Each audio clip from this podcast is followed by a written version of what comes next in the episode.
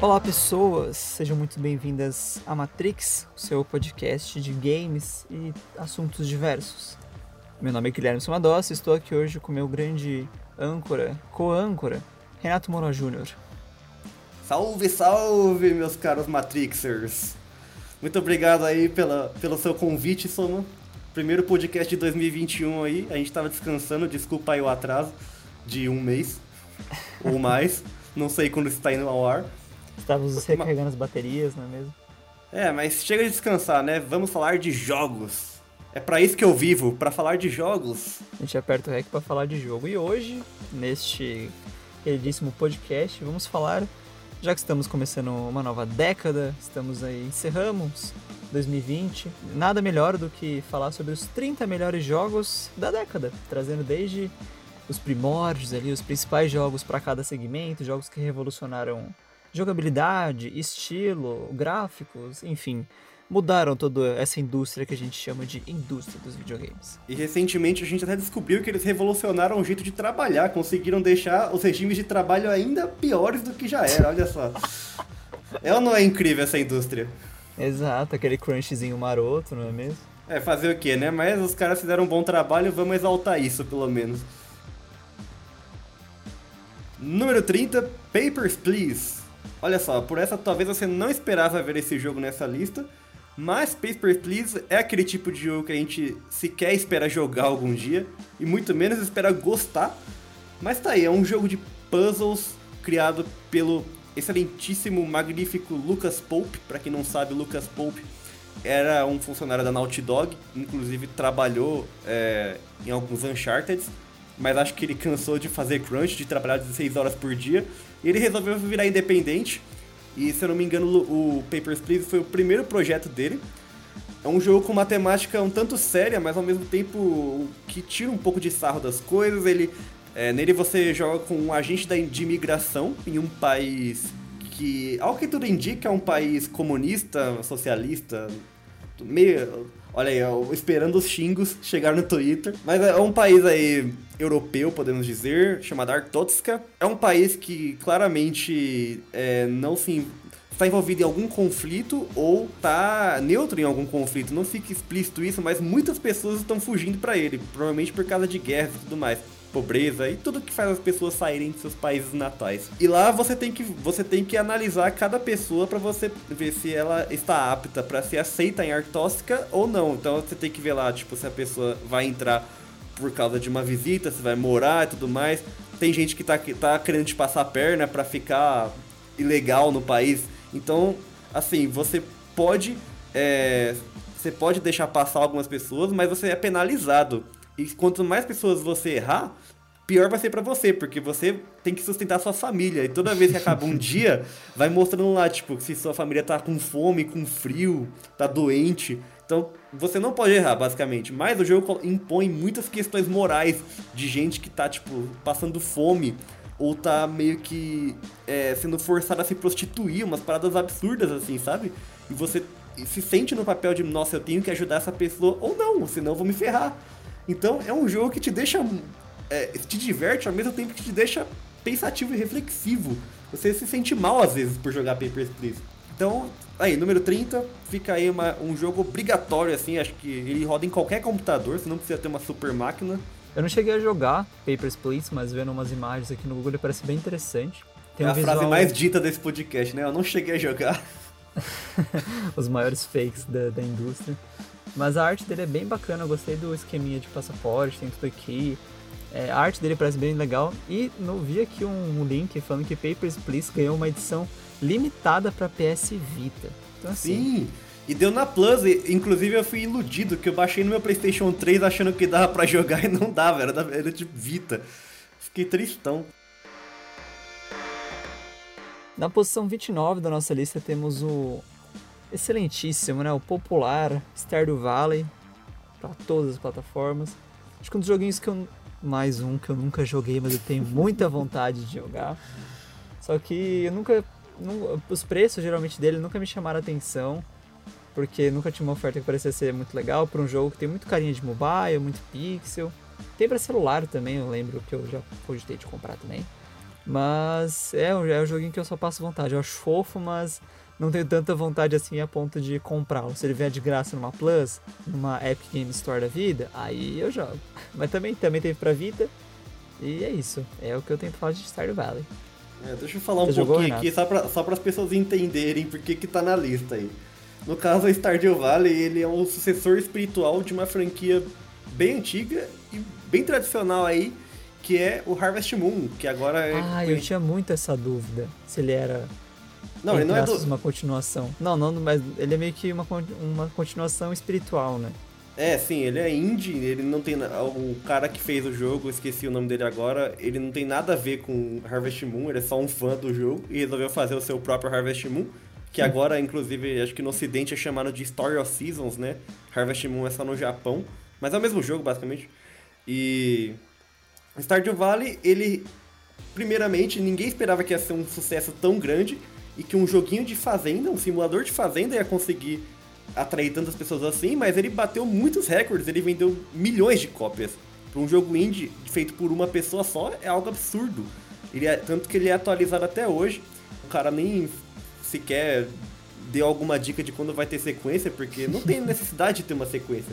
Ele só vai atualizando o jogo, colocando mais coisas, e as pessoas vão fazendo a fazenda delas lá, cultivando amizades com os, os o pessoal que mora villagers. na vila, os villagers Pode dar até pra, se eu não me engano, dá pra casar também no jogo, que nem no Harvest Moon. Ah, e é isso, cara, é um jogo de vida. Por incrível que vida pareça. Oh. É, é.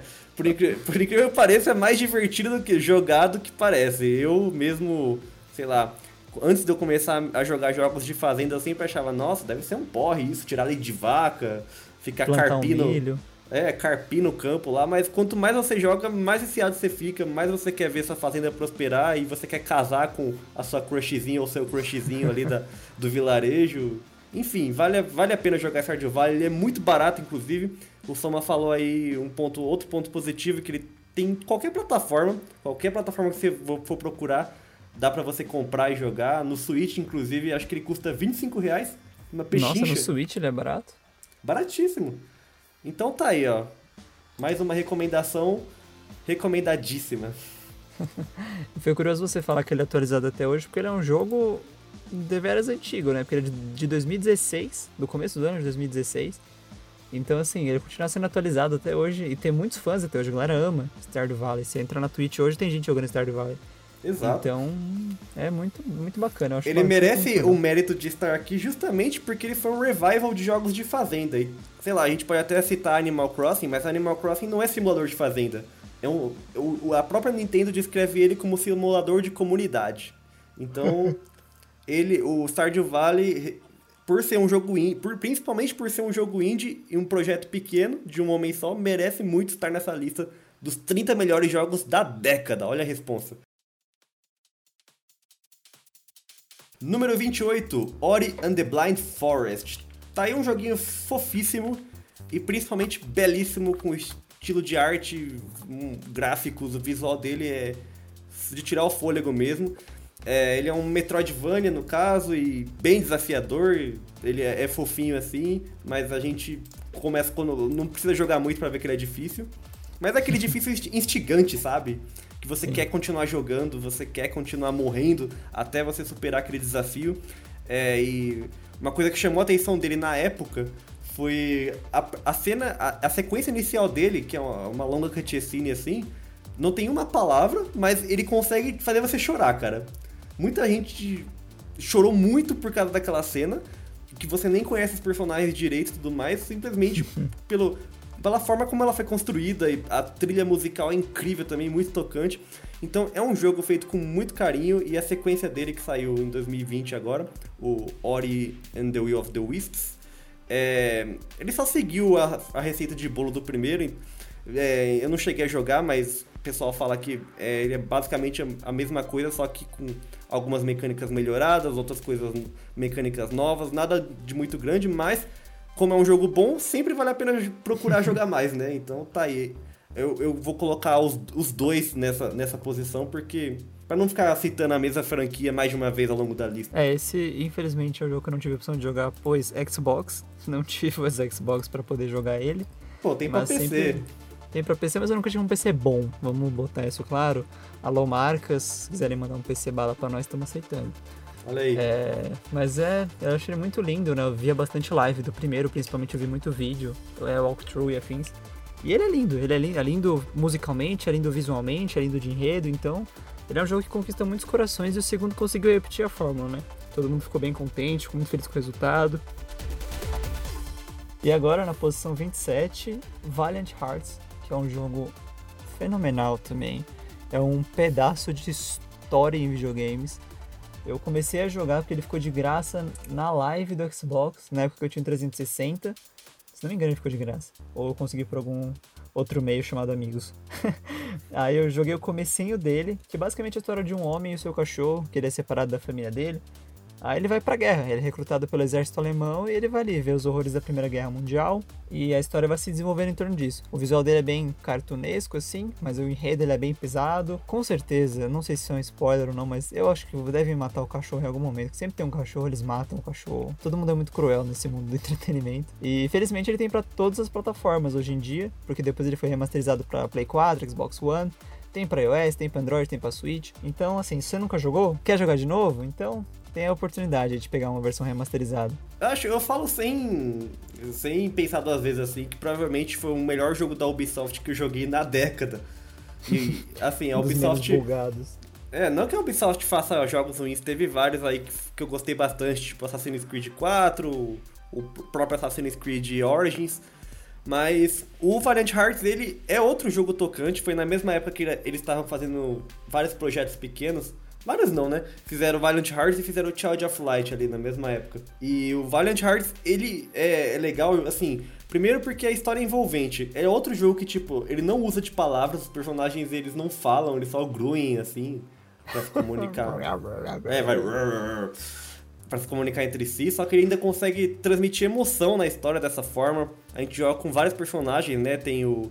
Esse que você falou do cachorro é o Remy, se não me engano, que é um francês que é, é, sobre a Primeira Guerra Mundial, né? Então é um francês ali que estava com a sua família e foi tirado de lá para ir servir o exército, lutar na guerra. E daí também tem o Karl, que, era, que é um alemão que foi forçado a lutar pelo exército da Alemanha também. E tem um outro lado da história também, que é uma enfermeira. A gente vai jogando na perspectiva dos três. Que legal. E é, e é aquela história do tipo, é, a guerra vista com olhos de inocentes, né? São, é, são soldados, mas eles nenhum deles estavam lá porque queriam, sabe? Todos tinham família e foram forçados a largar tudo que tinha para ir servir o país deles numa guerra que não é deles, né? É sempre assim. O gameplay dele também é muito divertido, porque ele é um jogo de plataforma, um side-scroll assim, só que o foco dele não é plataforma, você não fica pulando pra lá e pra cá, ele é puzzle. Ele tem Ele muito. pular na cabeça dos soldados dos É. americanos. e chutar o casco de tartaruga nele. é, é um jogo de puzzle, então tem muito leve trás de itens, tem, tem tipo charadas e tem uns minigamezinhos próprios de cada personagem, é muito legal mesmo. E o final é de chorar, já aviso pra você se preparar. Não tem nada a ver com cachorro. Já, já vou ver. Menos mal. Que essa riscada que você deu aí foi um bom palpite, mas não tem nada a ver com cachorro. Joguem Valiant Hearts e preparem uma caixa de lenços aí. Número 26, Hellblade Senua's Sacrifice. Ai, para com isso. já, já, já deu um negócio aqui. É, enfim, Hellblade. Hellblade é um, foi um jogo aí que pegou muita gente de surpresa também, porque ele trata sobre problemas mentais, usando um, um certo teor histórico aí, que é sobre o povo celta, né? A gente tá da Senua, que é uma, uma mulher celta que ela viu o namorado dela morrendo, né? Alguma coisa assim. Sendo assassinado. Ele morre na, morre na guerra. E ela fica louca, basicamente. Ela fica, é, e ela começa a escutar vozes na cabeça dela, e o jogo é isso. É um jogo bem linearzão, né? Mas a, a- a graça da experiência é você jogar com o headset na pele da Senua mesmo, escutando as vozes da cabeça dela. A gente vai colocar um trechinho rápido aí na edição, ou não, eu sou o editor desse episódio, então eu vou descobrir depois, de como é que é a experiência de jogar esse jogo. Mas basicamente é isso que o Renato falou. É uma personagem que ela é esquizofrênica e ela tem depressão, enfim, é bem. Ela é bem sofrida, pobre Senua. E durante o jogo todo a gente fica ouvindo vozes, que são as vozes que falam com ela, que no caso é a voz dela mesma. E são vozes falando que ela não vai conseguir fazer as coisas, dando medo nela. Então, além de você enfrentar os monstros que aparecem no jogo, que alguns são horríveis e chatos demais, é, você tem que ficar lidando com as vozes ali na cabeça. Por mais que você jogue sem fone, chega uma hora que você não consegue mais jogar. Você precisa parar, dar uma respirada, senão você começa a entrar muito na pilha de. Como se você fosse a personagem principal. Você fica ali ouvindo as vozes, elas vêm de todos os lados. Aí quando você tá com o fone é pior ainda, porque você ouve a voz na esquerda, aí a voz na esquerda termina o raciocínio dela, aí a voz vai pra direita. Então fica nessa loucura assim. E é um jogo também bem linear, só que ele tem alguns puzzles. A maioria deles é bem visual, assim, porque ele vai tratando ali com figuras e seres da mitologia nórdica que propõe desafios para você sair do reino deles e poder avançar até chegar em Helheim, poder buscar o corpo do seu amado. Porque você tá puta, você não quer que ele morra. Aí você tá, você vai atrás dele. Aí você vai acompanhada de um amigo seu que também faleceu na guerra, morreu no meio dos bosques e tinha meio que os mesmos problemas que ela. E toda a pegada do jogo é tipo ela fugindo da escuridão. Que a escuridão é bem. No jogo ela é bem literal, assim, as coisas apodrecem, o braço dela vai ficando preto cada vez que você morre. Só que no fim, se for levar um pouco pro campo semiótico da coisa, a escuridão é ela lutando, lutando contra ela mesma, né? Até a hora uhum. que ela uhum. encontra Hela lá no submundo para poder trazer o corpo de volta, que é o gancho pro próximo, pro segundo jogo que vai ser lançado. Então é um jogo com uma pegada bem, você tem que estar tá bem da cabeça para jogar. Se tiver levemente chateado com alguma coisa, tudo pode descambar, mas ele é ótimo, é uma história bem legal. Você conhecer um ponto de vista, digamos assim, de como que é viver desse jeito e em toda a mitologia ele é um jogo muito imersivo. Você cai de cabeça nele e a hora que você acaba você fica assim, nossa, o que aconteceu comigo? Mas ele é incrível. E para quem gosta de platinar as coisas, ele não é difícil de platinar. Eu acho, o mais legal dele que eu acho é que, apesar, tudo bem, a gente tem muito jogo focado em, em povos antigos, mitologia, nórdicos, etc. Mas o mais legal dele é que, por mais que use e abuse disso, o foco dele é, é são os distúrbios mentais, né? Então é um jogo sobre distúrbios mentais, ele não é um jogo sobre celtas, é um jogo Exato. sobre distúrbios mentais que utiliza do, o, o, povo nórdico aí, o povo celta, como background. Então a gente tem que ter isso em mente. E é o que eu citei antes é meio que obrigatório, tem que jogar com headset para você ter a experiência completa. Sim. É, e o segundo já tá anunciado aí, exclusivamente para Xbox, que me deixa um pouco triste. O, o, o trailer desse, desse, desse segundo aí me deu uns negócios, aquela cantando aquele canto lá da mó medão, sai fora. É, e tem uma parte do jogo, sempre que, que as pessoas falam que estão jogando, eu comento, é, tem uma cena, uma cena não, uma parte do jogo que você vai jogar muito no escuro, você só vai se guiar pelas vozes, e é horrível, você fica realmente com medo, assim, é uma coisa que... Eu não sou muito fã de jogos de terror, eu não jogo.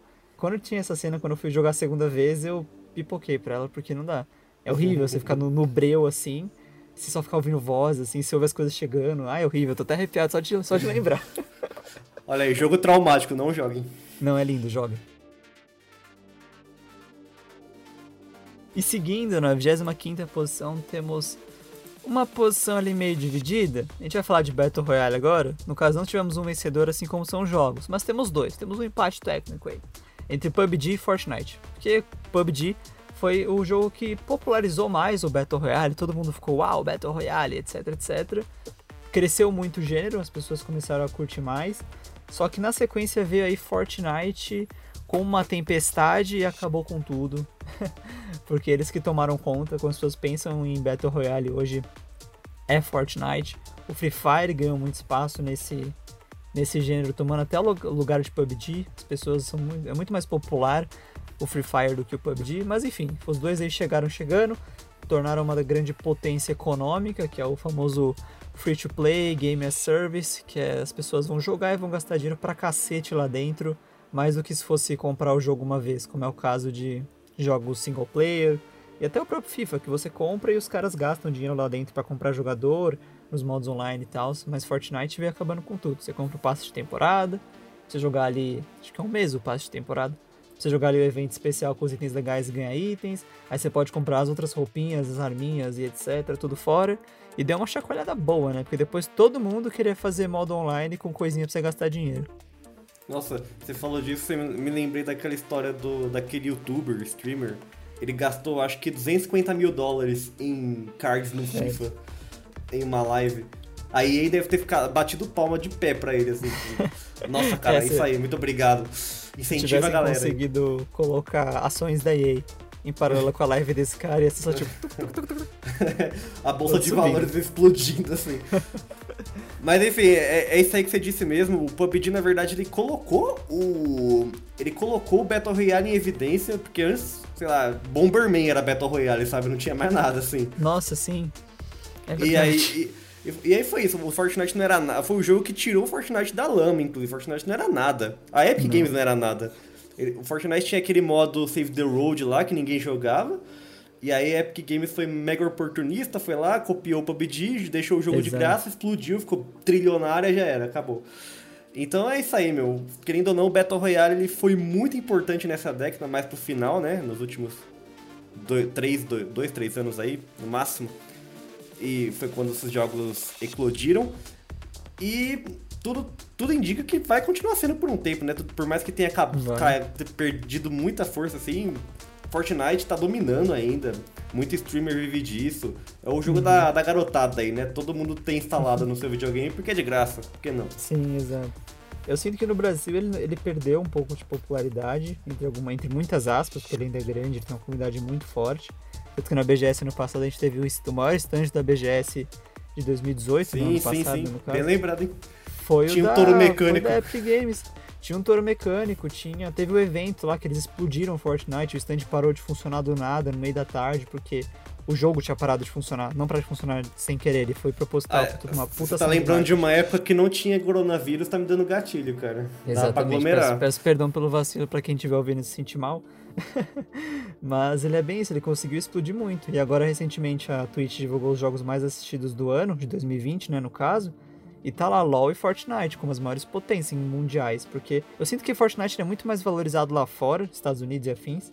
Mas aqui ele tem a molecada doida também, que é, é isso. Não tem que falar de Fortnite, é uma doida. máquina de dinheiro.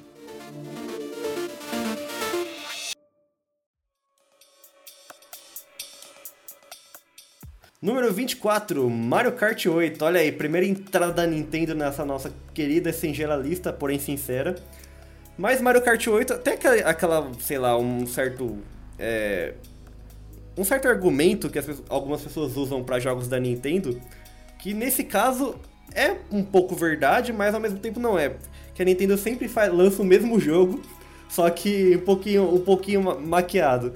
E o Mario Kart 8, na real, ele. Mario Kart sempre foi muito legal, desde o Super Nintendo. Cada entrada só melhorou. Só que o Mario Kart 8, ele é o Mario Kart Supremo, né? Ele, ele foi o Norvana dos Mario Karts, porque ele uniu todos os outros Mario Karts, ele tem pista de todos os outros jogos, com gráficos muito legais, até no, no Wii U já era legal, no Switch continua sendo muito Nossa, bonito, porque a Nintendo, é, a Nintendo é a única que sabe fazer gráfico bonito no Switch, a única.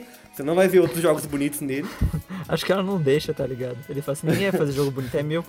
É meu, eu- só eu sei mexer nesse hardware. E o Mario Kart 8 é o tipo de jogo que você, sei lá, vai gastar ali uma grana alta, vai, mas você vai jogar ele pra sempre, mano. Eu jogo ele pra, até hoje, não, não dá pra largar esse negócio. É, é muito viciante, é muito divertido. E tem modo online também, né? Ele nunca acaba. Tem o modo online, que é um dos poucos modos online que funcionam bem no Switch também. Por que será? E é isso, cara. Mario Kart 8 é o Mario Kart Supremo. Você quer jogar um Mario Kart e não quer comprar nenhum outro jogo de corrida pro Switch? Perfeito, está feito na vida. Até hoje, inclusive, eu, joguei um montão e não liberei tudo que tem pra liberar, porque você vai liberando lá é, roda nova, paraquedas novo, Nossa, é, tem muita coisa. carcaça de carro nova e tipo, você tem que ir jogando infinitas vezes. Então, meu, Mario Kart é, é um jogo pra você jogar pra vida inteira, assim. Tanto que aquele Mario Kart novo que saiu ano passado, é estranho falar 2020 como ano passado, É, que é aquele de, de realidade aumentada que usa carrinho de controle remoto. Nossa. Cara, assim, a ideia é legal, mas primeiro que aqui no Brasil ninguém vai ter porque é muito caro. E segundo que aquilo não é bem um Mario Kart, né, cara? Você vai É. jogar ali, não não é Mario Kart, você tá jogando Mario, é, um Mario Kart carrinho de, carrinho de controle remoto com câmera. É, você vai jogar um Mario Kart diferentão na tua sala ali, vai jogar três corridas, acabou a graça, entendeu? Não é Mario Kart. Então, estamos no aguardo de Mario Kart 9, dona Nintendo. É, o Mario Kart 8 eu joguei bastante na época de faculdade, porque na minha faculdade tinha na parte ali de. na ludoteca, etc. Tinha o Wii U e aí até que lá eu jogava. Meu Deus, Mas- tinha um Wii U na tua faculdade? Renato, tinha todos os videogames na minha faculdade. E você jogava o Wii U de todos os videogames? Não, né? Quer dizer, jogava, porque era o que dava pra jogar com a galera. Não ia ficar jogando FIFA no, no- Xbox 360, Will no Xbox Smith. One lá. É, não tinha graça. Era o que dava pra jogar com o pessoal, assim, e mais gente, né? Dava pra jogar só dois. Mas eu jogava, era bem, era bem divertido, só que eu sou péssimo usando o controle, tendo que virar ele, sabe? Meu esquema é usando o joystick e eu consegui melhorzinho. Mas era bem divertido. Inclusive, um beijo, Eduardo, meu amigo da faculdade, que jogava Mario Kart com a gente, dava um pau em todo mundo e ele não sabia vencer, ele é muito competitivo. Aí ele, ele ficava bem exaltado de ganhar da gente. Mas enfim, é isso que eu tenho pra dizer. É, Mar- Mario, Mario Kart. Mario Kart é um jogo que destrói amizades, viu? Joga com pessoas de boa. Mario Kart, Uno, Among Us. Número 23, Nier Automata. Tá aí um jogo que eu fiquei em dúvida entre colocar ele nessa lista ou não.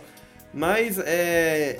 Ele é aquele tipo de jogo que, mesmo que você não jogou nenhum Nier, porque é uma franquia assim bem cult, podemos dizer, dos, é, dos RPGs de ação, é, é- ele é um jogo que.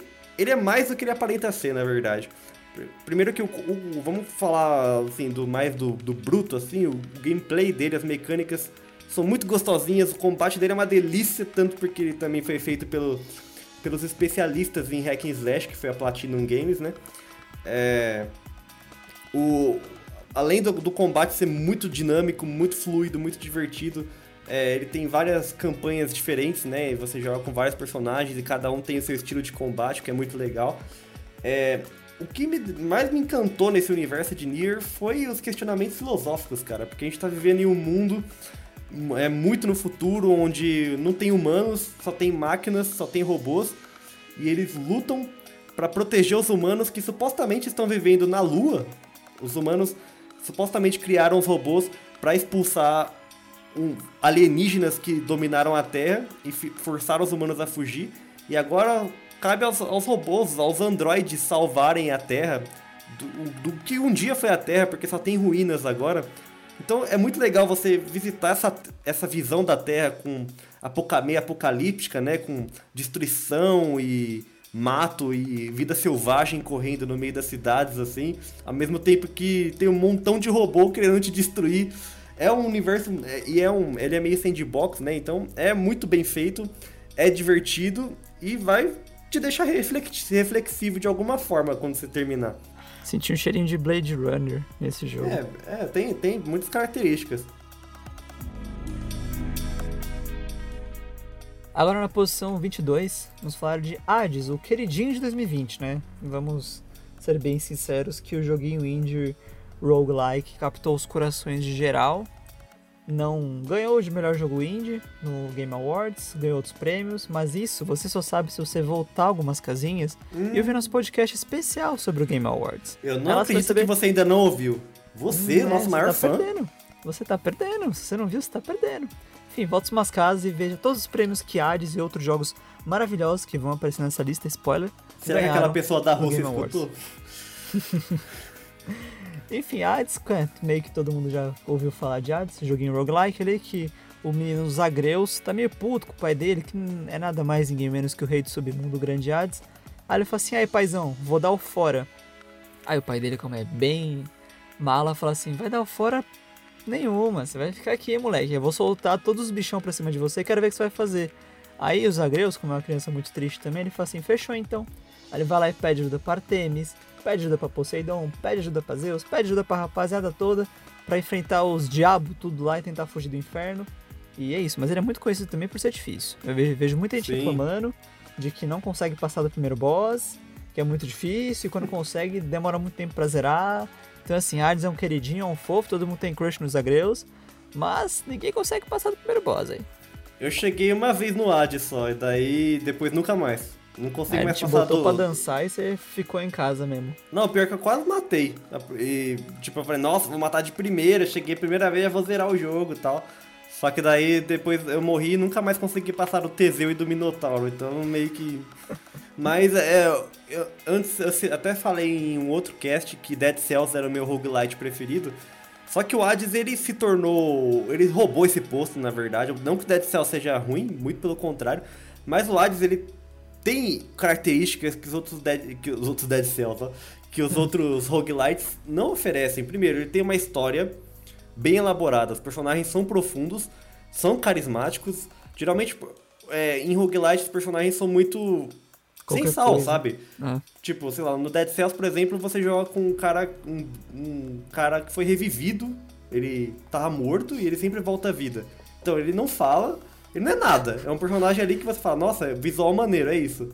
Mas os Agreus, o Hades, todos os deuses do Olimpo ali, todos eles têm personalidade, têm uma, uma performance incrível, tanto que concorreu a prêmios também, né? O- alguns dos, dos o próprio Hades, que- né? Foi, foi um dos concorrentes. Sim, o Hades tá- foi um dos que concorreu à melhor performance.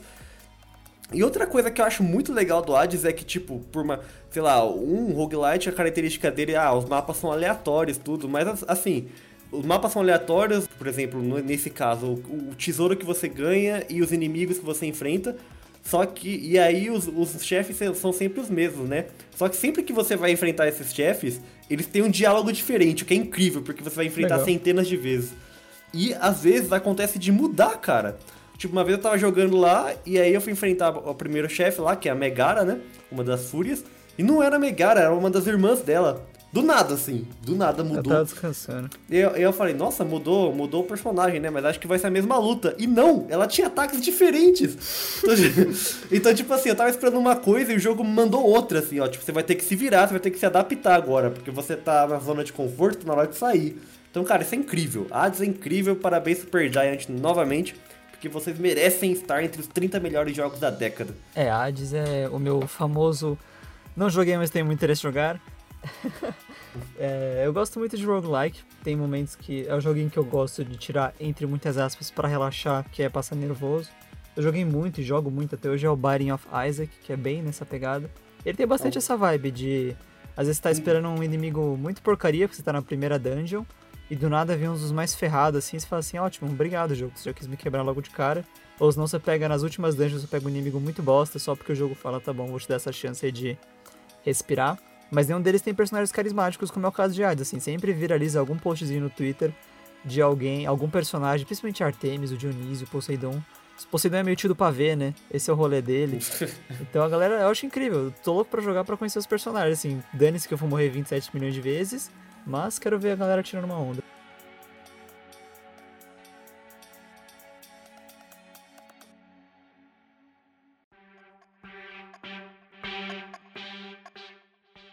Número 21, Final Fantasy VII Remake. Olha aí, não podia faltar Final Fantasy nessa lista, sendo que eu fiz a lista, então obviamente vai ter Final Fantasy e vai ter Nintendo sim. Mas brincadeiras à parte, Final Fantasy VII Remake, ele foi, a- ele foi além do que a gente esperava, na verdade. Porque todo o Final Fantasy VII certamente é o Final Fantasy mais famoso de toda a franquia. Foi o Final Fantasy que marcou uma geração, marcou o PlayStation 1. E todo mundo adora esse jogo, até quem não é fã da franquia ou é fã de RPGs, quem jogou na época principalmente. É, a gente só teve, infelizmente, a gente teve poucos Final Fantasy nessa década, se a gente for parar pra ver.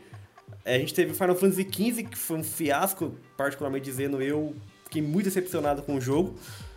Não, assim, ele não é de todo ruim, mas ele é, é ruimzinho sim, viu? É muito fraco. E o Final Fantasy VII Remake foi o jogo que veio pra salvar um pouco, né? Assim, dar aquele respiro e falar, não, esse aí eu confio.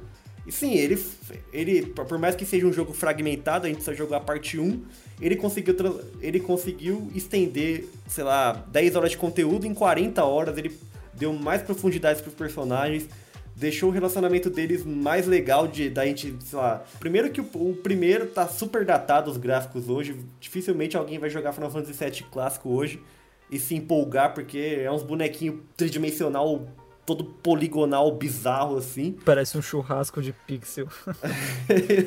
é, foi bem experimental, foi bem transição de geração, sabe? Tipo, Final Fantasy VI no Super Nintendo, pra aí foi pro 7 no Play 1. Aí o 8 já tinha personagem, tentou ser mais realista e tudo mais. Mas o, o, o 7 clássico tá bem datado. Ele não tem dublagem, então a gente tem que ler o tempo todo.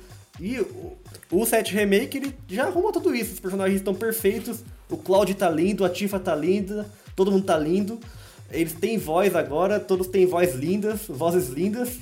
E a gente meio que fica é, ansioso pra ver as próximas cutscenes, justamente pra ver como que esses personagens vão interagir entre si, sabe? É muito legal quem jogou o primeiro ver aquele começo do, do Barrett provocando o Cloud o tempo todo e o Cloud só sendo o Cloud, né? Porque todo protagonista de Final Fantasy é bem chato, aquele tipo de cara metido porque ele é fodão. Enfim, é, Final Fantasy VII Remake é, tem tudo aí para continuar sendo excelente nas próximas partes, que a gente não sabe quando vai vir. Eu espero estar tá vivo para jogar todos ainda. É o Final Fantasy dessa, dessa década, definitivamente. É um dos poucos Final Fantasies, acho pelo sucesso dele, o quão bom ele foi, quão bem ele foi recebido, que eu fiquei assim, pô, acho que eu vou dar uma chance pra esse joguinho, porque até então eu não, tenho, não tinha muita paciência para Final Fantasy.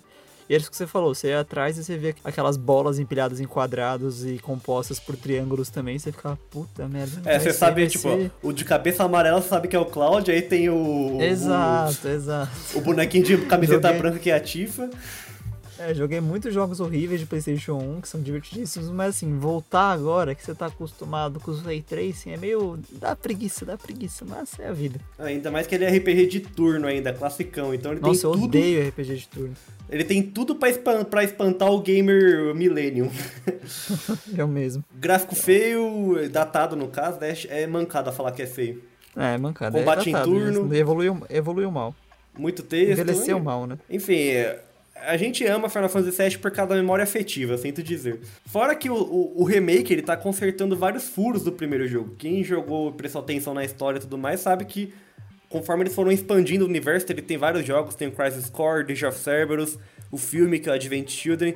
A gente vai vendo ali e fala, não, tem coisa que não faz sentido aqui, né? E agora ele tá finalmente consertando tudo. Inclusive, ele deu a entender que ia ser um jogo, um remake, remakezão mesmo, com várias mudanças na história, inclusive o eu escrevi um artigo no Game Review sobre isso, eu não sei se eu já cheguei a citar isso em outro episódio, mas tô falando aqui de novo. E acabou que, sei lá, a Square mesmo meio que ficou com medo, acho, e falou: não, a gente não vai mudar muita coisa, não. Então, mesmo que não vá mudar, a gente já sabe, a gente já tem uma noção do que vai vir nos próximos episódios. E se eles manterem o nível desse primeiro, vai ser incrível. Agora chegando na posição de número 20, temos o. Não posso usar um adjetivo para descrever esse Maldoso. do inferno. Cuphead, o joguinho do Chicrinho e Caneco. Coloca, coloca na edição aquele, aquela, aquele sonzinho do menu lá. Cuphead! Cuphead! Chicrinho e Caneco enfrentando várias, várias criaturas bizarras em gráficos desenhados ao estilo de desenhos do anos, dos anos 60, que é lindo. 30? Tanto que ele é lindo. Mais velho é ainda. Anos desgraçado. 30 dos anos 30? Olha isso, ó. É jogo antigo. Ele parece jogo antigo, parece animação antiga, mas ele ficou muito conhecido por ser um jogo difícil pra caramba e todo mundo ficou, ok, não vou jogar esse jogo, não tô nem aí. Eu não consegui continuar jogando, porque não era meu, eu falei, eu não vou gastar meu dinheiro com isso daí.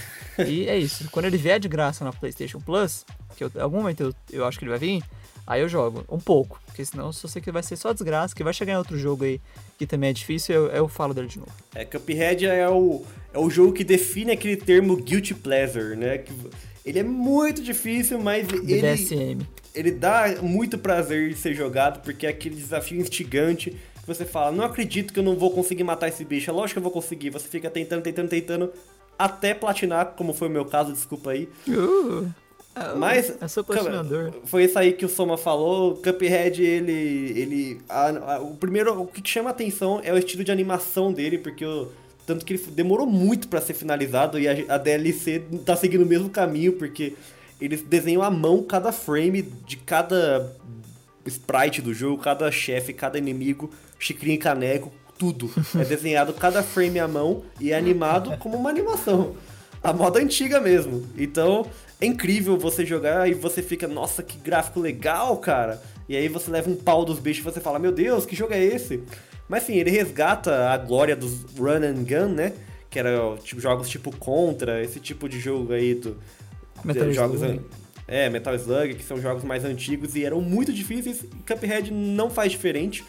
É, mas ele é muito divertido, ele foi um jogo que a gente foi acompanhando, assim, né? O, o, progresso dele, porque no começo ele ia ser só um jogo de chefes, depois colocaram fases que a gente ia tirando inimigos, e no final ficou um jogo muito crocante e muito desafiador que dificilmente vai, vai fazer alguém parar de jogar até matar o diabo, que é o último chefe. Realmente é recompensador, você se sente o cara depois de conseguir esse feito. Ele começou como um exclusivo de Xbox e aos poucos foi sendo lançado em outras plataformas, foi, veio pro Switch, É, tinha, era Xbox e PC, né? Aí depois veio pro Switch. Provavelmente. E por último saiu pro PlayStation 4. Então agora todo mundo pode jogar Cuphead, o que é uma maravilha. Nós amamos Cuphead e estamos no aguardo do DLC. Eu não, só não vou encostar nesse jogo porque eu não gosto de sofrer desse jeito. Ah, cara, você vai, começa a jogar assim, te fala, não, eu vou jogar e agora eu vou terminar. Você vai ver como você vai curtir. É da hora, pra caramba. Tá bom, confio em você. É jogo de, assim, tipo, é difícil, mas é jogo de decoreba, mano. Você tem que morrer no mil Ah, é vezes. padrão, né? É, você aprende o padrão do, do chefe tem que só não ser burro. Essa é a minha dificuldade, não ser burro. E você vai ver, tipo, se você conseguir zerar, você vai falar, pô, eu consigo platinar esse. Aí você vai ver que você consegue platinar mesmo. Aí você platina. Não é tão Tá difícil bom. platinar. Confiarei.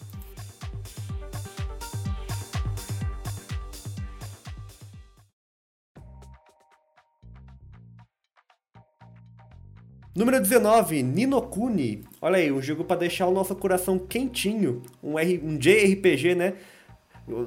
Não, Final Fantasy não vai ficar sozinho aqui nessa lista, na lista de JRPGs dos melhores da década aí. E Ninokuni, eu coloquei ele acima de Final Fantasy até. O primeiro Ninokuni, tá? Só pra constar. Porque é um- aquele tipo de jogo que a princípio parece um tanto infantil e você fala, nossa, isso aqui vai ser meio chato. Mas a primeira coisa que vai fazer seu olho sangrar de, tan, de tanto fascínio, de tanto fascínio, é a- as cutscenes feitas, feitas e animadas pelo estúdio Ghibli. Que todo mundo ama, né? Você já assistiu Castelo Animado, Meu Amigo Totoro, Viagem de Chihiro, todo mundo assistiu já. Tem no Netflix, todos, todos os filmes do, do estúdio Ghibli tem no Netflix. Então, É, não tem se- todos porque eles vão trocando. A Netflix é meio safado. Eu fui seco pra assistir Viagem de Chihiro uma vez e tava sem. Mas Olha aí, não tem todos, não tem todos, cancela. É, eles ficam naquela palhaçada de ficar renovando o catálogo e sempre some. Então, mas procura lá, Estúdio Ghibli e assiste tudo que aparecer lá, porque vale muito a pena. As, as animações deles são incríveis, eles são um dos estúdios mais tradicionais aí do Japão. E eles que não só fizeram as cutscenes desse primeiro jogo, como também foram o design de, fizeram o design de personagens. Então todos os personagens, tudo nesse universo de Ninokuni, tem ali o traço dos, das animações do estúdio Ghibli. E é um jogo incrível, cara. Ele é muito mágico, ele parece meio que um conto de fadas, mas não é aquele conto de fadas blé, sabe? É aquele conto de fadas que você que você se engaja ali na história, você se importa com os personagens. Ele tem momen- momentos de chorar, ele tem momentos de felicidade. E é uma, uma jornada, né? É um, é um jogo de 50 horas aí pra mais. Então, você vai aproveitando cada segundo daquilo. Ele tem um. Fora que ele, ele também é muito divertido, porque ele tem ali uma pegada meio de Pokémon, ao mesmo tempo que mistura um pouco da, do sistema de combate de Final que ficou mais famoso em Final Fantasy XII, no caso, né? Que é, o, é, é um, uma- um sistema de combate em tempo real, mas ao mesmo tempo ele é estratégico, você só vai dando as ordens pros seus bichos. É, você usa ali os seus pokémons, entre aspas, ali, as suas criaturinhas, que você também pode ir capturando conforme vai encontrando novas. Você vai dando ordens pra elas ali, ao mesmo tempo que você vai jogando com os personagens ali na, na batalha. Parece confuso, mas não é. É muito simples de aprender e é muito legal. Então, quem tiver essa oportunidade, ele a princípio foi lançado só pra. Primeiro, era um jogo de DS, né? Mas aí fizeram um remake. É um remake, na verdade. Pra. Um remake de PlayStation 3 e depois fizeram um remaster aí que já tem pra vários consoles aí atuais: PlayStation 4, PC, Switch, etc. Então vale muito a pena investir. E tem o 2 também, né? Só que o 2 ele já mudou um pouco as coisas, não tem cutscenes do estúdio Ghibli, tem só o traço dos personagens. O sistema de combate é hack and slash, eles deixaram mais se vender um pouquinho ali, né? E a história não é tão encantadora quanto a do 1, só que é muito legal também, então eu recomendo os dois aí. Eu gostei que o visual do Ninokuni ele é bem igual a maioria dos jogos de anime, tipo Naruto, Dragon Ball, em que o desenho dos personagens é bem a carinha de anime, mangá, etc. Mas o, o cenário é tudo em 3D, aquele 3D nada a ver. é só os bonecos flutuando num cartão diferente, eu acho isso maravilhoso. Agora, na posição número 18, não ironicamente, um jogo para maiores de 18, temos o grandíssimo, mais popular, acho que um dos jogos mais populares do, da década realmente, foi o GTA De V todos os tempos. de todos os tempos, jogo histórico, Grand Theft Auto 5, o jogo que vendeu um bilhão, faturou, né, um bilhão em apenas três dias de lançamento e continua vendendo horrores por conta do seu modo online, principalmente. É um jogo que vai ser o primeiro, um dos primeiros, eu acho, a sair para três plataformas, né? Saiu Três gerações 3, seguidas, né? Play 3, Xbox 360, aí saiu a versão pra Play 4, Xbox One e Xbox, né? E agora também pra PlayStation 5 e os Xbox Series. Aí o Então, Skyrim, assim, hold my beer. É, eles estão. Enquanto o Skyrim tava fazendo hora extra, GTA V então. Principalmente por causa do modo online, assim, acho que é o, é o que move a galera. Porque não é como. Eles não lançam DLC de história, eles não lançam porcaria Não. nenhuma. Então é só online que bota o negócio pra funcionar ali. Tanto que a, a Premium Edition do jogo, que você comprou hoje no Play 4, ela só vem com coisa pro GTA Online, assim. É, não tipo, faz- você ganha dinheiro, roupa, carro. Exato, ela, eles estão focados no online, assim. É a, Rockstar encontrou a galinha dos ovos de ouro dela e não, nunca mais largou, nunca mais largou. É, pode E- até ser, ser polêmico que a gente colocou ele tão baixo na lista, mas. Assim, querendo ou não, o GTA V não foi um jogo revolucionário. Não, Ele. foi- ele tinha um mapa grande. Esse era o rolê dele. É, um exato. grande. fa- Ele melhorou, assim, os jogos em mundo aberto, que já estavam saturados nessa época também. E ele fez tudo com a maestria da Rockstar, né? Os caras têm atuação de primeira, é muito realista, tem muita coisa pra fazer. É um jogo infinito, basicamente. Se você quiser ficar jogando GTA pra sempre, você pode. Tanto no modo offline como no, no online. Mas ele apenas aprimorou cada aspecto que a gente já tinha visto em jogos sandbox. Talvez ele poderia ganhar mais posições justamente pelo mérito de ser um dos mais vendidos, né? Ele já vendeu, passou 100 milhões de unidades e continua vendendo, cara. Vai continuar vendendo. Continua, Porque- vai ser pra sempre. Tanto que acho que o GTA 6 não vai chegar no, no- nem lançou ainda, mas eu já tô profetizando. não, não vai chegar perto assim desse sucesso. Acho que vai ser um baita, baita sucesso porque é GTA, né? Mas acho que dificilmente outro jogo da Rockstar vai, vai atingir um, um sucesso tão grande tão cedo, né? Exato, é difícil, e é difícil pensar que vai ter que ser um jogo tão revolucionário quanto, trazer coisas novas, tipo, o GTA V ele também fez muito sucesso porque você podia jogar com três protagonistas, alternar entre eles a hora que você quisesse, que até Uhum. então era uma coisa que a gente não via, não via nos jogos, né? Você tem uma, você tinha lógico, jogos que você jogava com mais de uma pessoa, mas não era aquele esquema. Ah, tô andando de carro aqui com o Franklin, quero mudar pro Trevor, ver ele bêbado lá em Sand Shores. E você só gira o botão ali, você já muda automaticamente. Você conseguia fazer os três personagens se encontrarem. Sim, é dinâmico, né? Tipo, ca- cada um tá vivendo a sua vida, né? Sei lá, você muda pro Trevor ele tá preso numa árvore só de calcinha, com, com uma onça tentando matar ele. E aí você muda pro, pro, pro Michael ele tá dirigindo lá na, na, na parte rica da cidade. É muito legal isso, cara, porque eles estão vivendo, são pessoas de, de verdade ali, sabe? Exato, ele tinha todo esse lance da vida acontecendo no jogo, muito realismo. E na época que ele ainda saiu pra computador e pra nova geração, ele teve um. Ele teve coisas novas, né? Ele teve o lance da primeira, a visão em primeira pessoa, que até então era só o jogo em terceira pessoa. Ele acho que ele acrescentou o gato, que você até então só tinha cachorro no jogo, mas você não podia achar qualquer cachorro toda hora, não era tão fácil. É, ele teve umas coisas novas, assim. Então ele teve essa. Ele soube pular de geração, mas eu não faço a menor ideia do que eles vão planejar pra nova. Assim, se eles não brotarem com uma DLC, nem que seja jogando com um personagem X, tipo o Lamar Davis, é, acho que fica muito ok. eles Não, só acho querem que não. vender um online e é isso. DLC de história não, vai ser pelo online mesmo só. E aproveitando o gancho aí, fala aí quando você encontrou os três protagonistas pessoalmente. Um momento chique da minha vida que eu pude entrevistar o Steven Old, o Shaw Fontino e o cara que faz o Michael, que eu sempre esqueço o nome dele. Putz, olha, olha isso, cara. Espero que ele não escute esse podcast. Ele não vai escutar, se ele escutar tá em português, tá tudo certo. Michael Guy. Entrevistar, pude entrevistar os três atores quando eles vieram na BGS de 2018, pra você ver o, tanto o Gap, que foi o jogo lançado em 2013, 2013, né? Que foi lançado Foi. até 5. 2013. Aí em 2018 os caras vieram na BGS e foi assim, sucesso de público, todo mundo queria estar onde os caras estavam. Aí deu Tinha que pagar pra ver conta eles, né? do, do meet and greet. Meet and greet. Tinha que pagar o meet and greet lá dos caras, que era coisa assim, acho que era 90 reais pra você conseguir um autógrafo, 150 pra você tirar uma foto com um deles, e 250 pra tirar foto com todos eles, ou era mais que isso até, era, era bem abusivo, era um preço bem E abusivo. mil reais pra você sair pra cometer algum crime aleatório com eles pelas ruas de São Paulo. Você podia escolher o seu crime, o seu crime favorito.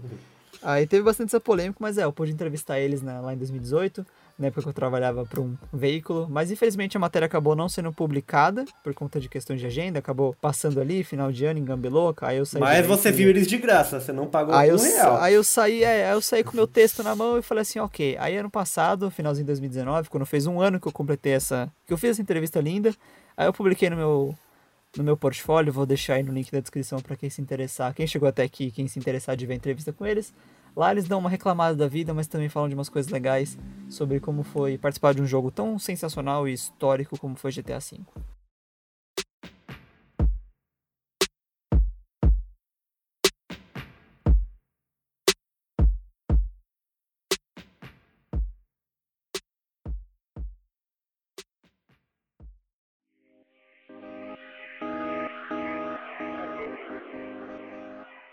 Número 17, Marvel Spider-Man. Olha só, um jogo, um jogo de herói, finalmente. Os heróis estão dominando no cinema, só que por enquanto nos jogos eles ainda estão indo aos trancos e barrancos, né? Mas vai ter mais jogo de herói aqui, eu prometo. Mas o jogo do Homem-Aranha, ele realmente foi feito com um apreço absurdo. E quem é fã do Cabeça de Teia de longa data, assim como eu, e eu acredito que o Soma também, deve, devia ter uma cuequinha do Homem-Aranha desde cedo aí. Eu tinha um pijama do Homem-Aranha. Então, olha aí. Homem-Aranha, a gente cresceu com ele, cara. Todo mundo queria ser Homem-Aranha porque o Peter Parker é gente como a gente, mano. Peter Exato, Parker. ele paga aluguel, ele, ele, ele não, ele, a vida amorosa dele é um desastre, ele é pobre, ele só se ferra. É, é- é a gente, mano. É o resumo da nossa vida. Ele é jornalista. Só ele é um ele repórter fotográfico, mas ele é jornalista, ele é sofrido também. Exato, então. E aí, fora o fato de que é, ele tem que trabalhar também, ele é todo endividado e ele tem a, a maior responsabilidade de todas, que é ser um amigão da vizinhança, cara. E esse jogo conseguiu trazer isso, ele conseguiu trazer esse Peter mais velho e que tá sofrendo com tudo isso que eu citei, vida amorosa, trabalho, vida financeira e tudo mais. Tentando voltar com a ex-namorada, que é a MJ no caso. que é a Mary Jane. E, e aí, ele, sutilmente o jogo já vai apresentando a gente pros personagens que a gente já tá, acostum, já tá acostumado, já conhece. Quem lê quadrinhos, quem assiste os filmes, conhece, todo mundo conhece já. E é muito legal porque eles fizeram as coisas meio que um grande universo assim, do Homem-Aranha já em andamento, sem história de origem. Ah, ele, em quesito de mecânica, é o melhor Homem-Aranha até aqui, porque o combate é muito legal. Apesar de ser um pouquinho ali, sei lá, poderia ser melhor na minha opinião, mas ok. O, o, me- o que se destaca mesmo é o balançar de teias, né? O, meio o melhor meio de transporte de todos. A gente se, a gente É legal sente demais o... se balançar por Nova York. Sim, a, a Nova York também, a representação tá incrível, tá muito bem feito. Dá pra você ir em cada cantinho lá, Central Park, a Torre dos Avengers que existe em Nova York também. Qualquer lugar lá de Nova York você pode visitar e se balançar na- nas teias é incrível por causa da, da, da flui- fluidez dos movimentos do Aranha. E é um, um jogo aí que, tudo bem que ele é sandbox, ele tem vários objetivos paralelos bem repetitivos, mas é um jogo que quem é fã do Aranha vai jogar, vai jogar com gosto. A mesma coisa vale para pro standalone do Miles Morales aí, que lançou nessa transição de geração aí, pra Play 4 e Play 5. É o, é o mesmo jogo, só que com uma, protagonizado pelo Miles, umas coisinha, uma coisinha ou outra diferente, mas basicamente é o- os, jogos, os jogos se complementam, né? Então jogue todos. Sim. É, o complemento tudo que o Renato falou. Spider-Man Miles Morales é ainda mais legal, eu ouso dizer, porque os poderes do Miles são ainda mais da hora do que o do Peter. E é isso, ele trouxe bastante foi um jogo de super-herói que acho que mais. O segundo jogo de super-herói que mais bombou, porque logo vamos falar do que mais chamou a atenção de geral aí. Mas é um ótimo jogo. Adoro o Marvel Spider-Man, a história dele é muito legal, tem muitas referências. Tem seus erros com coisas muito repetitivas, tipo a missão de ficar pegando pombo e outras de que são bem chatas. Você não, você vai ficar fazendo toda hora, você vai cansar da vida. Mas é isso, joga em Spider-Man. É um ótimo jogo, os dois. Miles Miles Morales e esse e o normal.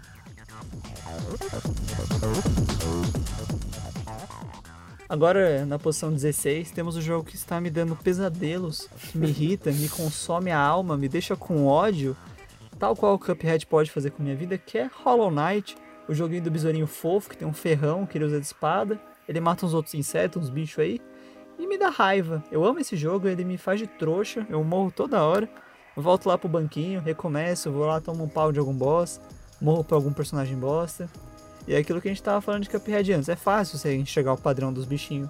Só que aí de vez em quando ele te surpreende, ele muda o padrão, mas é a mesma coisa. Mas na minha cabeça eu sou muito imbecil pra isso. Aí eu não consigo, eu morro. é esse, esse é o jogo no Hollow Knight, eu passo nervoso. É, né, temos aí mais um famoso Guilty Pleasure que muita gente tá tendo oportunidade de jogar agora, porque deu na Plus aí recentemente. E Hollow Knight, ele provavelmente é o Metroidvania dessa geração. Eu até pensei em deixar só ele e tirar o Ori, porque para deixar só uma coisa de um gênero só. Só que o Ori também tem o seu mérito e merecia estar aqui. E o Hollow Knight, ele foi um Metroidvania assim que conseguiu se consolidar, sabe? Tipo, é uma é, eu arrisco dizer que ele é uma referência, se não a maior referência do gênero. Você fala de Metroidvania, sempre vem alguns títulos na cabeça. E Hollow Knight vem primeiro, cara. É simples assim, você vê a que ponto o jogo conseguiu alcançar, assim. E é, foi isso que o Soma falou, ele é difícil pra caramba, é aquele tipo de jogo que você vai morrer muito, muito, muito, muito incontáveis vezes até conseguir a maestria dele, até conseguir sequer zerar. E aí os mais corajosos podem tentar fazer tudo, que não é muito recomendado, que isso sim dá pesadelos. É, e fora que ele é um jogo enorme, o mapa dele é gigantesco, assim, proporcionalmente, falando o tamanho do personagem, o tamanho dos, dos bosses e do tanto que você tem que andar ali dentro. Tem viagem rápida, mas não é em todo canto. E cara, eu fico impressionado o quão grande ele é. O mapa dele é gigantesco, assim, é um jogo indie, que em teoria não era pra ser tão enorme, você perder horas e horas. Eu tô acho que com 20 e poucas horas, mais até, de jogo, e eu sei que eu não cheguei nem na metade, assim, na questão de troféus, que às vezes eu me baseio um pouco por ela eu tô, sei lá, em 4% dos troféus. Isso é, é pouquíssimo. Tipo, sei que muitos jogos você termina com metade dos troféus, alguns até um pouco menos, mas assim, só de me basear por isso, o tanto de coisa que eu já vi no mapa que eu não derrotei o boss da área para poder passar de fase, e vendo imagens na internet do jogo completo, eu sei que ele é enorme. Então, assim, ele é jogo para horas, assim, um jogo que se eu tivesse comprado, acho que eu sentiria que teria, teria valido muito mais a pena. Muito mais a pena não. Nada vale mais a pena que ganhar um jogo de graça. Mas se tivesse comprado, eu não ia ficar decepcionado, não, porque ele é, ele é, gigante, assim. Você vai perder muito tempo nele, você vai investir muitas horas. E tem os. E nessa edição de PlayStation 4, que é a Void Heart Edition, tem os DLCs do jogo também. Então ele é completão. Então ele fica maior do que ele já é. É incrível. E quem quiser, não quiser jogar no PlayStation 4, ou porque não tem, ou porque não pegou na Plus, enfim.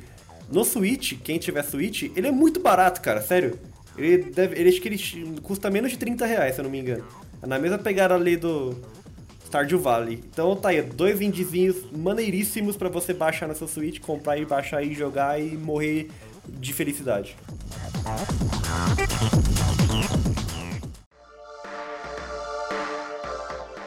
Agora, número 15, Doom. Doom que a gente. É só Doom, mas é o Doom de 2016, que foi o reboot, né? O revival da franquia. E cara, Doom era aquele jogo que todo mundo já, tá, sabe, já conhece muito bem, um dos primeiros FPS aí da história da humanidade. John Romero ensinou a gente que matar o capiroto é muito divertido, saindo descendo, descendo tiro. E olha só a evolução desse jogo, cara. Você olha o primeiro Doom e você olha esse. A id Software conseguiu resgatar a glória de Doom com gráficos modernos. E o mais incrível que eu achei é que eles conseguiram trazer o dinamismo do jogo antigo pra, esse, pra esse reboot, pra esse jogo moderno. Então o jogo é rápido, ele tanto que acho muito estranho o jogo. Ele, ele roda ali perto de 60 frames nos consoles é, antigos, né? O PlayStation 4 e Xbox One. Porque, e, tanto que no Switch ele roda em 30 frames, e é estranho, porque é um jogo que tem que ser, tipo, frenético, assim, você tem que girar o tempo todo, você tem que estar tá com o dedo no gatilho pronto, assim. E é aquilo, né? gritaria. É, ele é muito brutal. ele é muito brutal, ele é sangue zorrando na tela o tempo todo, tem muito, tem muito gore e principalmente muito heavy metal. Mick Gordon é o cara e ele conseguiu trazer uma trilha é, única muito riff de guitarra. Ele, ele chegou a tocar no, no Game Awards da, do ano que o jogo lançou, ele fez uma apresentação. Então, quem, quem, quem curte aí um som pesado, sangue e tiroteios, é o teu jogo, cara. Não tem nem o que discutir. E só um complemento que eu fiquei. Eu, Doom é um jogo que me dá muita vontade de jogar, mas nem tanto, não é o suficiente. O Eterno vira e mexe tá nos preços legal. E eu fico assim, será que eu compro? Será que eu é, compro? tipo, o, o Eterno ele é uma grande expansão do primeiro, né? Uhum. Tem umas coisinhas diferentes ali, uns inimigos meio robótico, um gancho na, no braço do, do Dungai. Só que é assim, é aquela coisa, se você gostou do primeiro, você vai querer jogar o segundo. Então é isso, cara, joga o primeiro, você já vai ver que é muito legal. Eu, na verdade, eu assumo, assim, o gameplay é viciante, é, só que o que mais deixa ele tão legal, eu, eu, eu, dou todo o mérito do jogo pra trilha sonora, cara. As músicas são muito boas, porque aquele. Você naquele. fazendo todas aquelas brutalidades, fazendo uma, uma barbaridade atrás da outra. Naquele heavy metal insano, cara, você fica louco, você fica, meu Deus, eu sou capaz de tudo. Eu, eu tenho poder, sabe? Então, esse é, The esse Eye é o que, the Tiger. É, isso é o que Doom faz com você, cara. Então realmente foi um grande revival aí, vale muito a pena estar nessa franquia, merecidíssimo. Nessa franquia não, nessa lista, merecidíssimo. Na 14 posição temos o quarto Uncharted, o joguinho do Nathan Drake, o nosso caçador de tesouros favorito da PlayStation. O Indiana Jones, não é mesmo? Indiana Jones pixelado. Eu acho Holland. curioso até essa escolha do quarto jogo como o mais importante, sendo que tivemos outros três, e tem o, tem o Standalone também. Mas Uncharted 4 foi muito bem recebido. Ele trouxe, eu achei interessante, acho que ele é um dos únicos que traz o Nathan Drake criança, né, pra você jogar com ele. O, E- o 3 tem ele adolescente. Ele é adolescente aqui é o Tom Holland, né, no filme que vai lançar. Aí, ó. Fica a informação. Mas o 4 eu, eu joguei metade, joguei até mais ou menos ali a parte que a gente chega no. Eu não vou falar nada porque eu não sei até o que que é spoiler exatamente. Mas joguei mais ou menos metade do jogo, tava emprestado, então não cheguei a terminar. Mas Uncharted pra mim é só um jogo meio X, assim. A lá Tomb Raider, que eu curto, mas não é nada que eu vou muito. Ah, super jogo. Bom, primeiramente, por que Uncharted 4? Tudo bem, eu entendo que Uncharted 2 também é incrível. Se não fosse o 4 aqui, provavelmente seria ele. Porque ele e o 4, eu acho que pra mim foram que resumiram bem o todo o feeling de Uncharted. Que é isso que você falou. É um jogo de aventura lá Indiana Jones, meio Tomb Raider, onde acontece. Assim, sendo curto e grosso, com, é, forjado em situações extremas e completamente mentirosas, do tipo um helicóptero derrubar um prédio e você pular no helicóptero e. Velozes e Furiosos, rapaz. Escola. Então, exatamente, exatamente. Só que o Uncharted 4, eu acho que ele é outra obra-prima aí da, da Naughty Dog. E do Neil Druckmann, que acho que foi o primeiro, se eu não me engano, eu não sei se ele dirigiu The Last of Us 1, mas ele dirigiu The Uncharted 4, não sei se foi o primeiro jogo que ele dirigiu na Naughty Dog. Mas ele foi, acho que o primeiro grande projeto cinematográfico, assim, da Naughty Dog, porque o The Last of Us, eh, o primeiro The Last of Us também teve lá suas qualidades, só que o Uncharted 4 veio depois e aprimorado, eles aprenderam com o que eles fizeram e souberam melhorar. Então a gente tem aí, fora o Drake, tem a adição de outros personagens muito interessantes, tipo a Nadine, o Sam, que é o irmão do Drake, fora a- o aprofundamento dos que já existem, tipo o próprio Drake. E aí a gente já a gente tá no clima de final já, o que eu gosto, porque os jogos, as franquias precisam acabar, cara. Menos, menos Final Fantasy que é infinito e nenhum, e não é uma- nenhuma sequência do outro. Mas é, é bom quando as franquias acabam, porque tem histórias que tem que ter um desfecho. A Tem gente ter não quer. fim, cara. É, a gente não precisa jogar a mesma coisa pra sempre. É, que tem esse grande problema, né? Todos são a mesma coisa pra sempre. Exato, então tipo assim, é, Uncharted, o, o, obviamente o salto do 2 pro 1 foi muito grande, foi absurdo. O 3 ali, ele na mesma vibe do 2, só que ainda assim a história é inferior e, e tanto a campanha dele não oferece tantas coisas, coisas tão empolgantes e emocionantes tipo igual ao 2. Só que o 4, ele é, parece que você tá jogando um filme, de verdade. Aquela parte do leilão, eu lembro que eu tava tão entretido assim. Nossa, a parte Ele- dele é boa demais, né? Parece filme de. é muito meio- bom, cara. É esse filme O de espião, meio 007, né? É muito legal. Sim, o, filme, ro- tá, do- o do- roteiro é perfeito, a atuação é perfeita, é, as, as situações que o jogo vão te colocando são muito legais e fora os gráficos também são incríveis. Até hoje você, dá pra você pagar um pau absurdo pra esse, pra esse jogo. E por isso que Uncharted 4, pra mim, é, depois de um certo outro jogo aí, é a segunda maior obra-prima da Naughty Dog. Eles, fecha- eles, eles concluíram a história do Drake com estilo. Eles deram um desfecho digno pro personagem, aquele desfecho que você fica com um sorrisão. Quem jogou todos os outros fica com um sorrisão, assim, tipo, nossa, assim, clichê, sim, mas é, é o ideal. É uma, ó, deixa, deixa a gente satisfeito, né? Não tem nada muito ousado, nada muito preguiçoso. E isso acontece justamente porque os personagens são bem, são bem construídos, cara. A gente cria um laço emocional com eles, é, eles são bem interpretados. Então tá tudo aí, ó. É, Uncharted Em casa. 4. Eu recomendo o 4, obviamente, ele tá aqui nessa lista. Mas joguem todos os outros, tem tudo pra Playstation 4 aí, dá, é, uma coletânea. Dá pra Tem. jogar tudo de boa aí. É, vale ressaltar que o Uncharted 4, pra você que é um felizardo, tem um PlayStation 5, ele tá de graça na Plus Collection, é só você baixar, poder curtir ele. E o, a coletânea ela foi dada na época que começou a pandemia, lá pro ido de abril. Tanto o Uncharted Collection, Nathan Drake Collection, quanto o Journey foram dados de graça pra todo mundo. Então assim, alguém vai ter, alguém que você conhece vai ter, você faz um esqueminha e você consegue jogar todos. O 4 não tem não na Plus? Não, ele só tem na Plus Collection. Nossa, achei que tinha dado também. É, deve ter dado, eu acho, viu?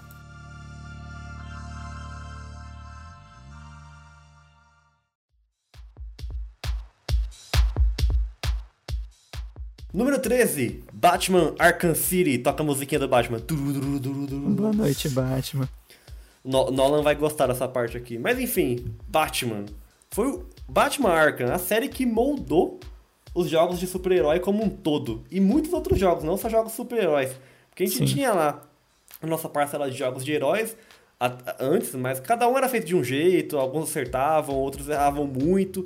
E quando lançou o Batman Arkham Asylum, na- no- isso na década anterior, né, no finalzinho, ele já implementou mecânicas e um estilo de narrativa que fez escola, cara. Foi o Batman Arkham que, que popularizou esse tipo de combate onde aparece lá um ícone pra você contra-atacar e você continuar lutando na- sem ter que levar porrada, sabe? Você bate, contra-ataca, bate, esquiva. Ele criou esse combate dinâmico e o Batman Arkham City, que foi a sua sequência, é a experiência suprema na pele do morcegão, cara. Tudo bem, tem, o- tem o Arkham Knight, que foi a última entrada da franquia, Chato. e, é, então, digamos assim, ele, ele foi.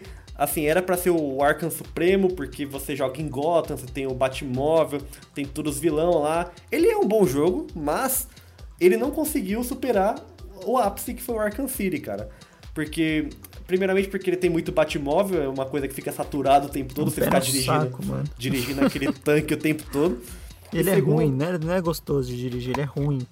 É, e, e e segundo que ele não deu o desfecho épico pra, pra trilogia que a gente tava esperando. Ia ser o último jogo, a gente tava esperando um baita jogo. E foi, tipo, um jogo legal no final. Só isso.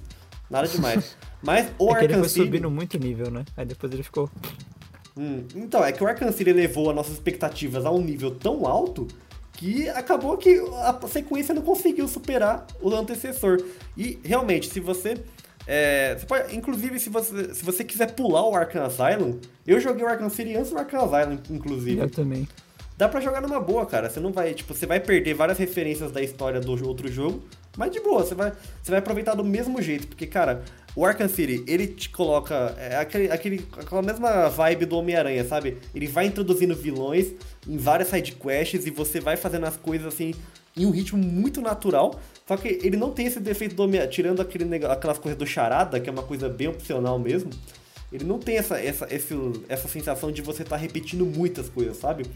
Fora que o, um outro fator muito positivo dos jogos do Batman Arkham, pra mim, é o stealth, cara. Porque o Batman é isso, né? Você é, É, eu um- gosto muito também. você age nas sombras. Você é o Batman, cara. O Batman não sai assim, mostrando a cara. E é isso que é muito legal em Batman Arkham, porque você pode agir nas sombras. Você tem, pode ficar nas gárgulas, você pode entrar nos dutos de ventilação, você pode pendurar os caras, você vai... Nossa, tem tanta possibilidade. E o mais legal é que você vê os inimigos ficando com medo, sabe? Eles tipo, meu Deus, ele tá aqui, eles vão entrando Eles em começam a pânico. gritar de desespero. Aí você, meu Deus, eu sou o Batman, eu sou o Batman. Esse, esse é a melhor. Essa, esse é o jogo pra você ser o Batman, cara. Então, se você quer jogar Batman, vai de Arkham City e seja feliz. É isso, o Arkham City ele é um dos meus, ele é um dos meus jogos favoritos, assim, porque eu joguei muito por acaso, meu irmão comprou uma vez no 360, e ele jogou um tempo, depois ele desistiu, e ou ele terminou, não lembro, acho que ele chegou a terminar. Aí depois eu resolvi começar a jogar, e assim, ele é muito fluido, você entra de cabeça neles, começa a entrar, e você vai embora, assim, você vai jogando, e as últimas missões, elas vão escalonando o nível, assim, de trama e tudo mais, você fica assim, caraca, mano, o que que tá acontecendo? E você vai que vai, assim. O final dele é muito marcante, eu achei muito Nossa, bacana o jeito sim. que ele termina. É um final ousadíssimo, né? é a um gente final não vê isso em outro lugar. Exato. E quando a gente tá. E eu não senti falta de, de jogar ele sem jogar o Asylum, porque logo no começo ele traz um pouco de referência. Ou ele explica o que foi, né? O que rolou um pouco no outro jogo. Só que ao mesmo tempo as referências, assim, assim como o Homem-Aranha, o Batman é um dos personagens mais populares que tem no de heróis, assim, mainstream. Então meio que todo mundo sabe como é que é o Batman, todo mundo sabe a história dele, sabe os principais personagens. No máximo a galera vai descobrindo, tipo, personagens novos, tipo os As do telefone lá, o doido todo cortado, tatuado, o Deadshot, que ainda ficou um pouco mais conhecido depois do Esquadrão Suicida. Mas tem personagens ali que você vai descobrindo, além do Pinguim, do Bane, do próprio Coringa, do Charada, que já apareceram nos filmes. só atuações incríveis, igual o Sub-Zero também, que já foi o Schwarzenegger. Mas só o Batman é um supra-sumo de. No, no jogo ele é muito bacana, eu gosto bastante de ser o Batman. É, mas é isso, o Batman é o Batman, ele é uma pessoa rica que bate em pobre. Então a gente deixa o Batman aí, só gosta dele um pouquinho.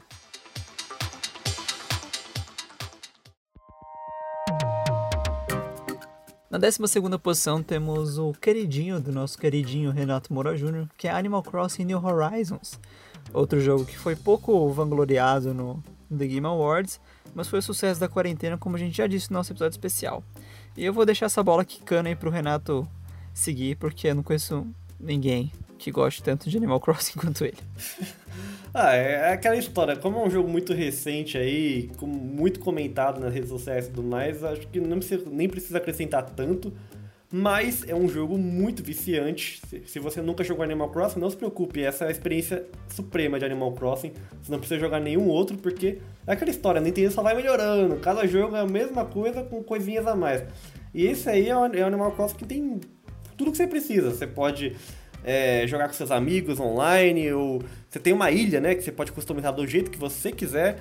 Você vai lá montando a sua ilha do seu jeitinho comprando móveis aos poucos, decorando, até chegar num ponto que você fala, meu Deus, que ilha incrível. E eu cheguei nesse ponto, já tô muito feliz. Só que isso também significa que você não vai ter muito mais coisas para fazer, então você vai ter que parar de jogar eventualmente, o que é muito triste. Mas isso é Animal Crossing, é um jogo sobre relaxar. Você relaxa, você constrói as coisas, você faz amizade com os bichinhos, que são os villagers, seus vizinhos, e é isso, é, um, é o melhor simulador de comunidades da história da humanidade, cara. Animal Crossing foi um jogo que me deu muita vontade de comprar um Switch só pra poder jogar ele e entrar na bolha da galera que tava curtindo Animal Crossing. Teve a versão de celular dele, ficou bem popular também. Mas é, ele é muito legal. É simplesmente isso. Você aprende economia, vendendo e comprando nabos. você aprende a socializar, criar sua casinha. Mas é isso, esse é Animal Crossing, um grande sucesso de, inclusive de vendas, né? Ele foi um dos principais destaques no relatório financeiro da Nintendo do ano passado. Sim. Porque ele foi, chegou a ele 30 milhões, nas costas. 30 milhões de cópias. Foi, ele foi um dos jogos mais vendidos menos. também da história. É um absurdo isso, cara. 30 milhões, socorro.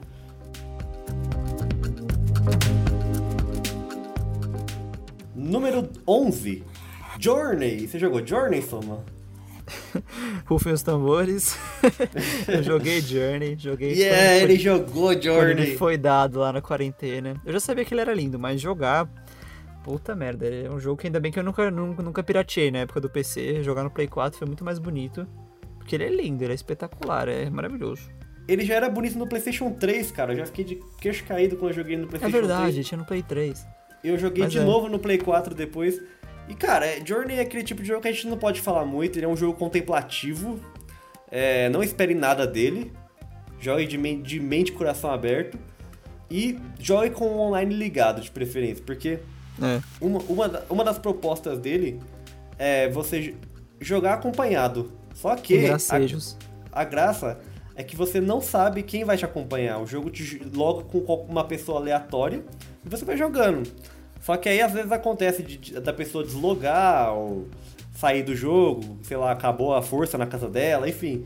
E, e aí ele vai trocando o, o seu parceiro de jogo sem você saber. Porque você não sabe, cara. Você tá jogando lá, tem outro bonequinho te acompanhando, e aí no final, só no final do jogo mostra lá a, os arrobas de quem te acompanhou. Isso que é muito legal, é, isso é legal demais, né? Porque de alguma forma você se apega a uma pessoa que você não, não, não, sabe nem de onde é, nunca viu e tudo mais. E tipo, o jogo não deixa você se comunicar por palavras. É, eles só, os bonequinhos eles emitem lá um som próprio deles que não quer dizer nada.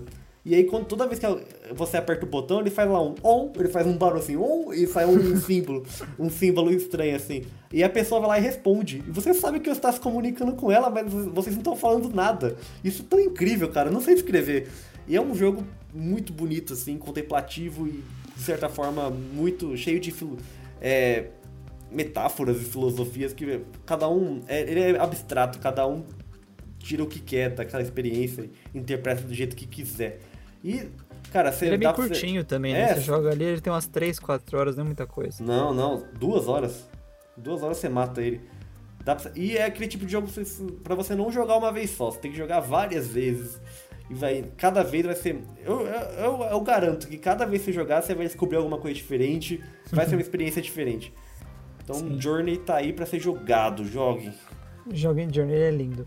E só um complemento, assim, traçando um paralelo desse esquema do online, se poder se comunicar, o, o Death Stranding tem um pouco isso, quando você aperta um botão lá com o Sam, ele grita tipo, Hey, I'm Sam. Aí do nada você ouve um, I'm Sam too. É tipo, é alguém respondendo, ele pinga assim no mapa, tipo, ó, a pessoa que respondeu tá nessa parte do mapa, perto de você. E é muito legal essa interação online. Do Journey eu acho ainda mais poética, porque você tá no meio do deserto, ele está sozinho o tempo todo e do nada brota uma pessoa ali andando com você. E você fica assim, caramba, uma pessoa, que é mesmo? Kojima roubou a ideia do Journey. Vamos jogar Olha essa, aí. essa verdade olha, aí. esse é o Kojima gênio não de foi nada vocês. inovador, ele trouxe, trouxe a ideia do Journey. Número 10, entramos no top 10, hein? Rufem os tambores.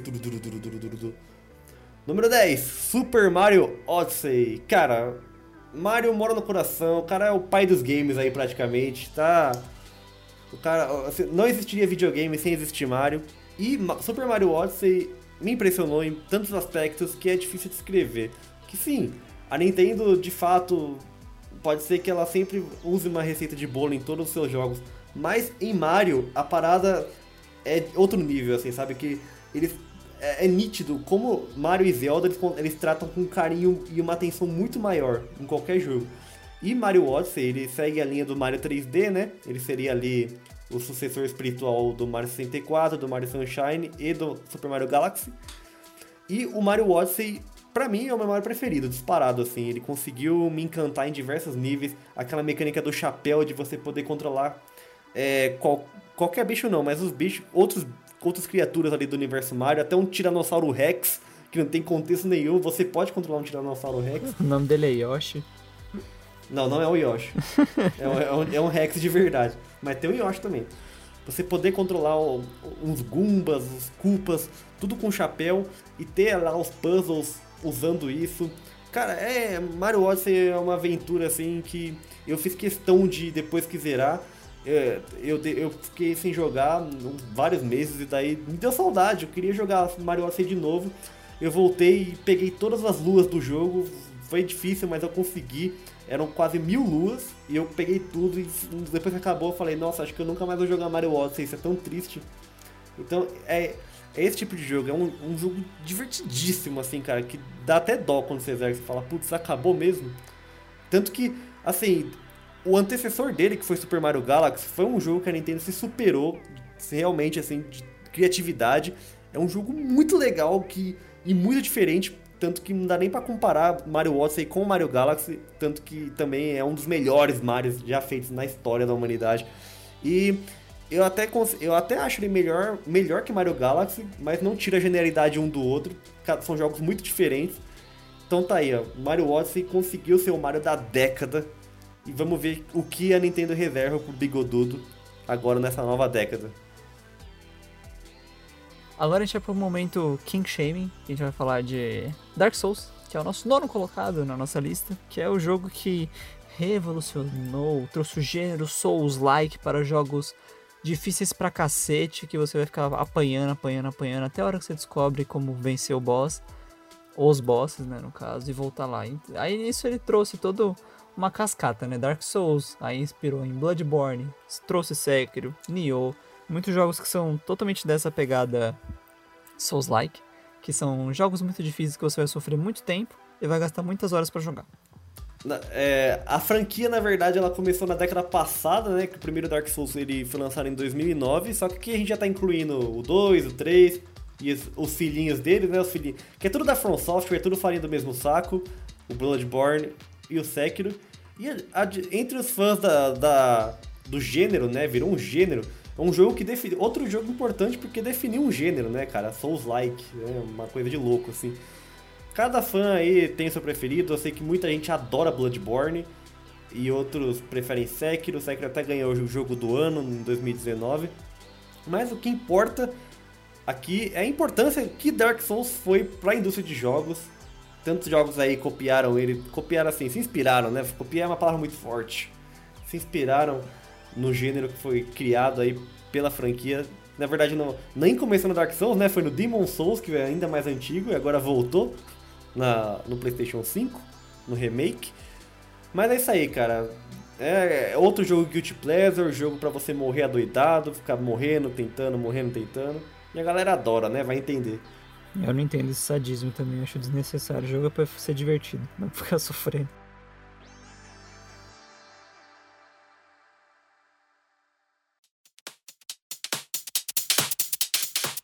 Número 8, O Bruxão 3, também conhecido como The Witcher 3. O jogo que muita gente teve a oportunidade de conhecer o Geraldão, né? Porque The Witcher 1 e 2 é um tanto cult. Não, não, nem tanta gente jogou assim, né? O 2 é um pé no por saco. Causa, por causa da exclusividade dele. O 1 só tem pra PC, o 2 é Xbox 360 e PC. E o 3 veio aí pra multiplataforma. E o Olha 3 só, eu não é, desse fato. o 3 foi um salto, na verdade, porque ele foi outro jogo que conseguiu, a seu próprio modo, revolucionar ali os, os jogos de mundo aberto, junto com o GTA V aí nessa década. Ele conseguiu, mas ele foi mais puxado pro RPG, né? Porque ele é um RPG de ação.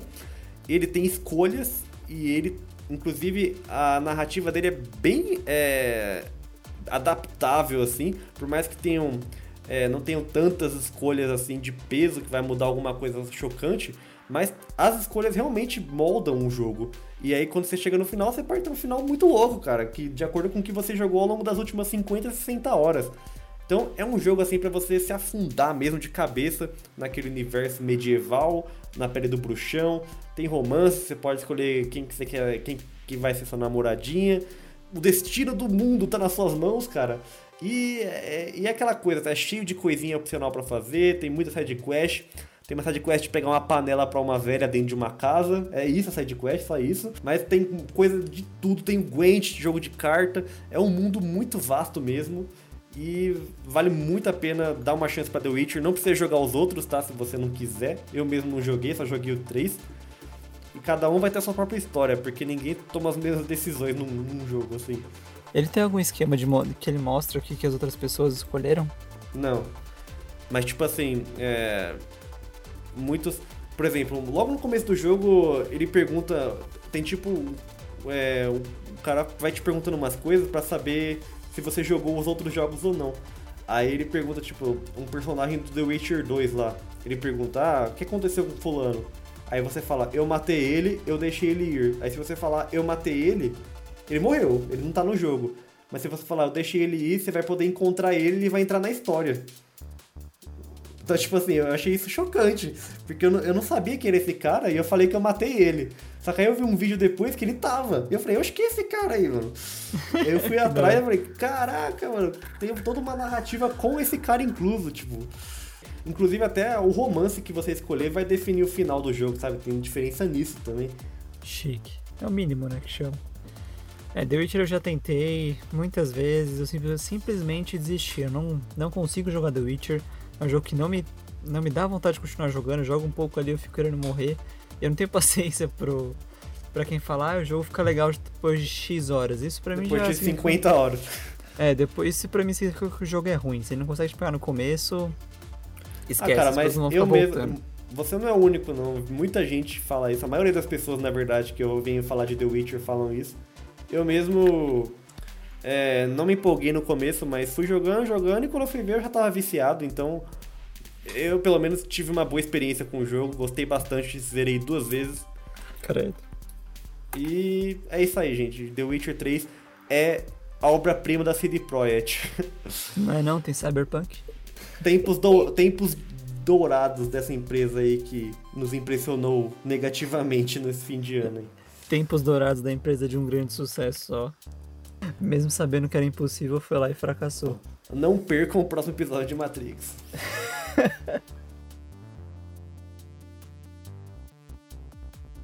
Na sétima posição temos o Portal 2, o jogo que popularizou o meme Fica, vai ter bolo. É. Tinha a robô, Mas o acho que era bolo- GLaDOS o nome O dela. bolo era uma mentira, é a GLaDOS. O bolo era uma mentira.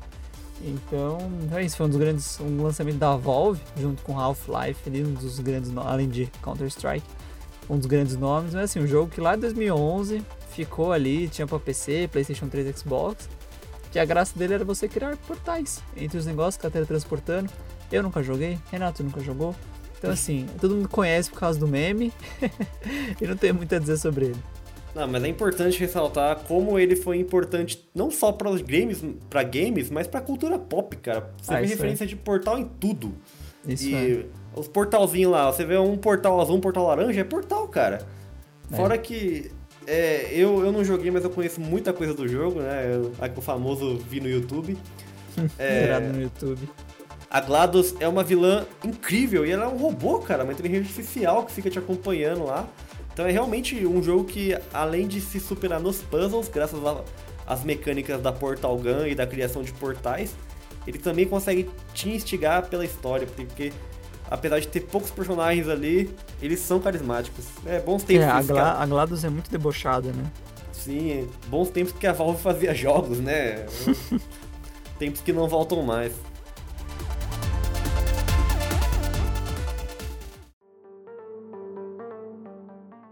Número 6.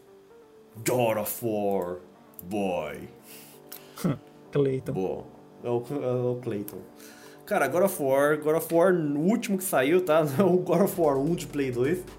Eu odeio esses jogos que têm nomes iguais, mas enfim. É, tá aí um jogo que eu mesmo duvidei e bateram na minha cara, assim, ó. O Corey, Corey Barlog falou, toma essa bosta aqui, ó. Te Joga aí. bateram de machado. Porque, cara, assim, God of War 3 encerrou, teoricamente, encerrou a história de Kratos, só que ela, ele, na verdade a gente descobriu que encerrou a história de Kratos no Monte Olimpo. Acabou a mitologia grega. Vamos pra Asgard, então. Ele arregaçou a Grécia, agora ele foi dar um rolê na Noruega. É, vamos, vamos agora de nórdico, mitologia nórdica. Só que aí, quando o primeiro trailer que saiu, aquele trailer muito louco da E3, todo mundo pirou. Nossa, Eu falei, esse trailer me dá arrepio.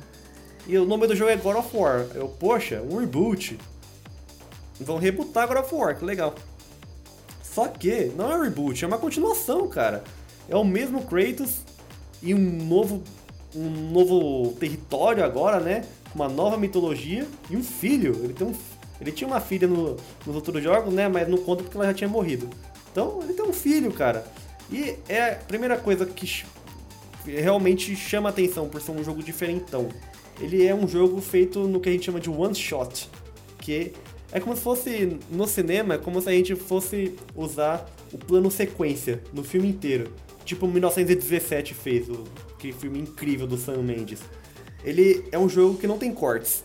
Então, o gameplay e as cutscenes vão se mesclando é, instantaneamente, em tempo real. E não, não tem cortes, cara. Por mais longo que seja o trecho de história, você vai ver uma cutscene longa e depois vai mudar pra gameplay na hora, assim. Uhum. E isso é algo muito incrível porque não vai ser um jogo que vai se passar em um ou dois locais. Você vai visitar muitos locais da, da, da mitologia nórdica. Você vai visitar vários. que tem vários reinos, né? Tem Midgard, tem Jotunheim, etc. Niflheim, Helheim, Helheim. Você what não visita todos. Você não visita todos, mas você vai visitar vários. Ele mudou, tipo, a- o, o esquema também, né? Antes era câmera fixa, porque era o hack Sim. and slash padrão das antigas, agora a câmera acompanha o, o Kratos da- do tronco pra cima, né? Meio que nos jogos, meio The Last of Us. Mudou radicalmente, mas continua sendo um ótimo jogo de ação. A gente ainda tem bastante porradaria, tem execuções brutais, que nem tinha A arma antigo. principal, né, que é o machado, agora não é mais as lâminas que É, mudam, acabam mudando completamente o esquema também. Fora que é um novo Kratos, cara. O Kratos não é mais um macho escroto, ele tá mudando, é evolução. Se o Kratos pode mudar, meu amigo, você também Você pode. também pode. Você também pode. Fala, viu como não é impossível? O Kratos, cara. Você lembra o que o Kratos fazia? O cara matou a família dele. Faça como Kratos, use os produtos Santa Mônica e vira um novo homem.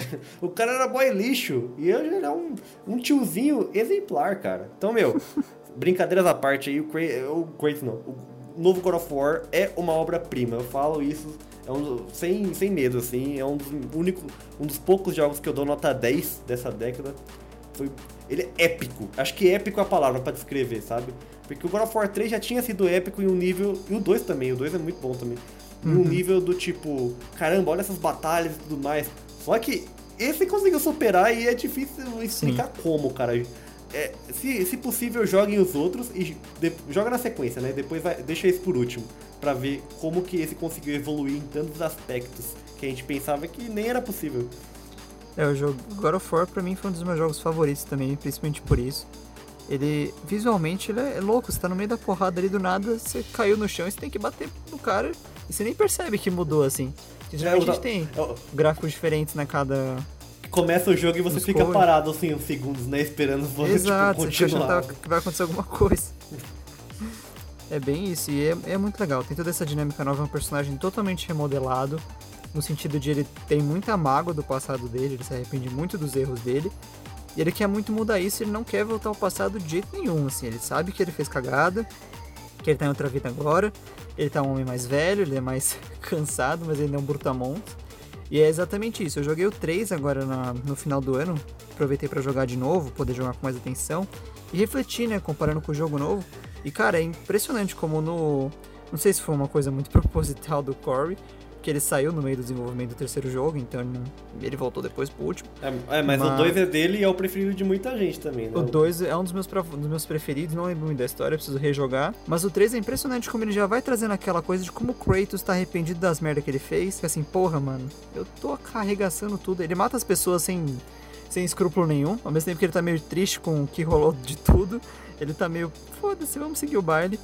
Mas o jeito que acaba o terceiro, o terceiro jogo, quase falei filme, porque é quase um filme, é bem bacana, porque você vê que tá rolando ali toda uma transição, e jogar ele depois de jogar o 4, jogar, ter todas as, todas as coisas novas que o jogo trouxe, é muito bacana, você consegue enxergar ainda mais um, você consegue valorizar ainda mais o personagem e o trabalho do último jogo. Você vê ainda assim, porra, mano, os caras fizeram um trabalho do cacete, que é muito, é muito maravilhoso. Sim, isso aí eu tiro o chapéu, viu? Conseguir mudar tão radicalmente uma, uma franquia que já tá consolidada, assim, sabe? Todos os jogos eram a mesma coisa. Mudar tão radicalmente e fazer um trabalho melhor, cara. Isso é algo raro, a gente não vê isso sempre. Pode ser que os próximos. os- Vai ter vários jogos, né? E pode ser que os próximos nem sejam tão bons assim. Mas já vale só por esse primeiro, cara. Foi um início glorioso.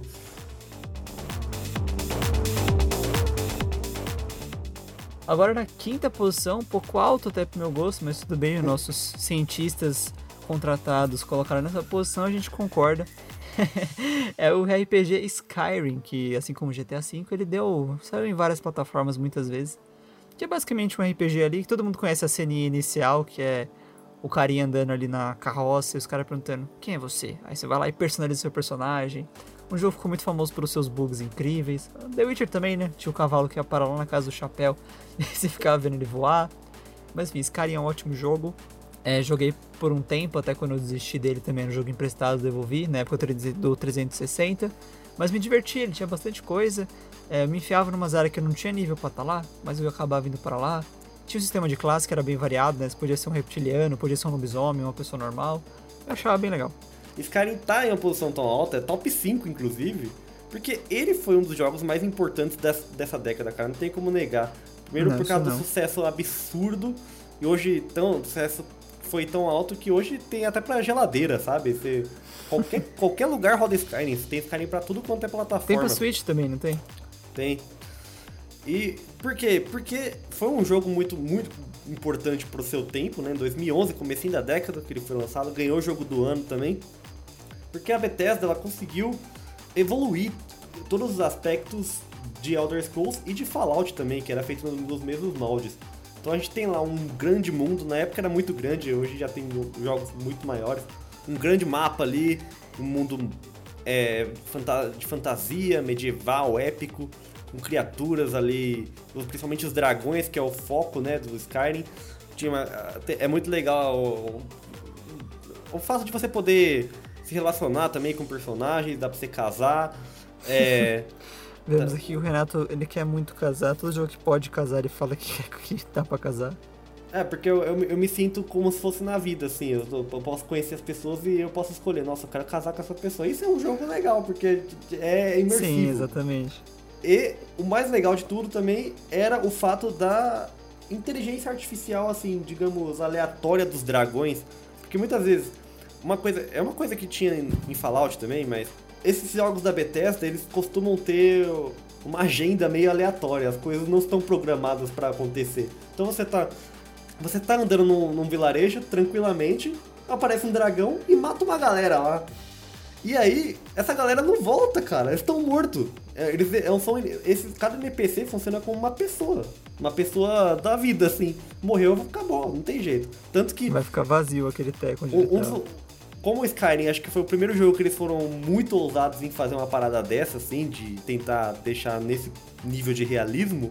é, isso foi um dos maiores, uma das maiores fontes de bugs do jogo. Tem até aquele bug hilário do casamento, que quando, sei lá, vai, vamos supor que você marcava casamento com uma pessoa lá de um vilarejo, e aí tinha cerimônia, né? Você ia pra igreja, casava. Só que aí essas pessoas, cada, cada pretendente ali tinha sua família. E aí, se, se porventura algum dragão tivesse atacado aquele vila- vilarejo e matado um parente dela, na hora do casamento, eles spawnavam todos os parentes e outros NPCs dentro da igreja pra ver a cerimônia. E aí ia spawnar um cadáver.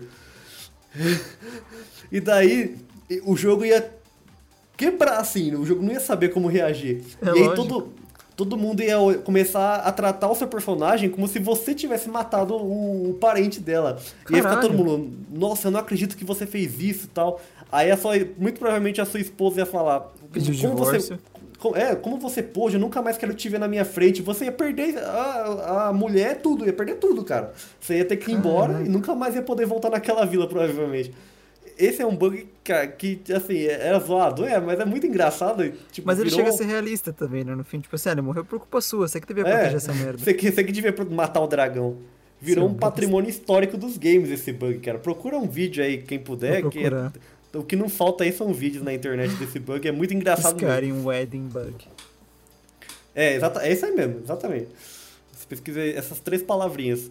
E é por essas e outras que Skyrim marcou uma geração aí, cara. É, tanto que depois a Bethesda não conseguiu alcançar o sucesso em outro jogo. Fallout 4 passou longe aí de conseguir ter uma ser tão popular quanto Skyrim. Fallout 76 nem se fala. E Elder Scrolls meio que o 6, né, que está em desenvolvimento, ninguém sabe como é que vai ser, não mostraram nada. Vamos ver se ele consegue pelo menos chegar perto do sucesso que foi seu antecessor. Eu acho que o sucesso do Skyrim se dá muito porque não tinha um grande RPG na época, né? Então ele meio que veio pra ocupar essa função, ser o jogo estrondoso e por isso que ele acabou. Assim, The Witcher foi um grande sucesso também, pensando no sucesso de Skyrim, toda a fanbase que tinha, porque não tinha um grande RPG assim muito legal. Tinha World of Warcraft, mas era tudo online. Então assim, ele veio pra mudar tudo, acho difícil alguém conseguir repetir o feito só por ser um título de sequência.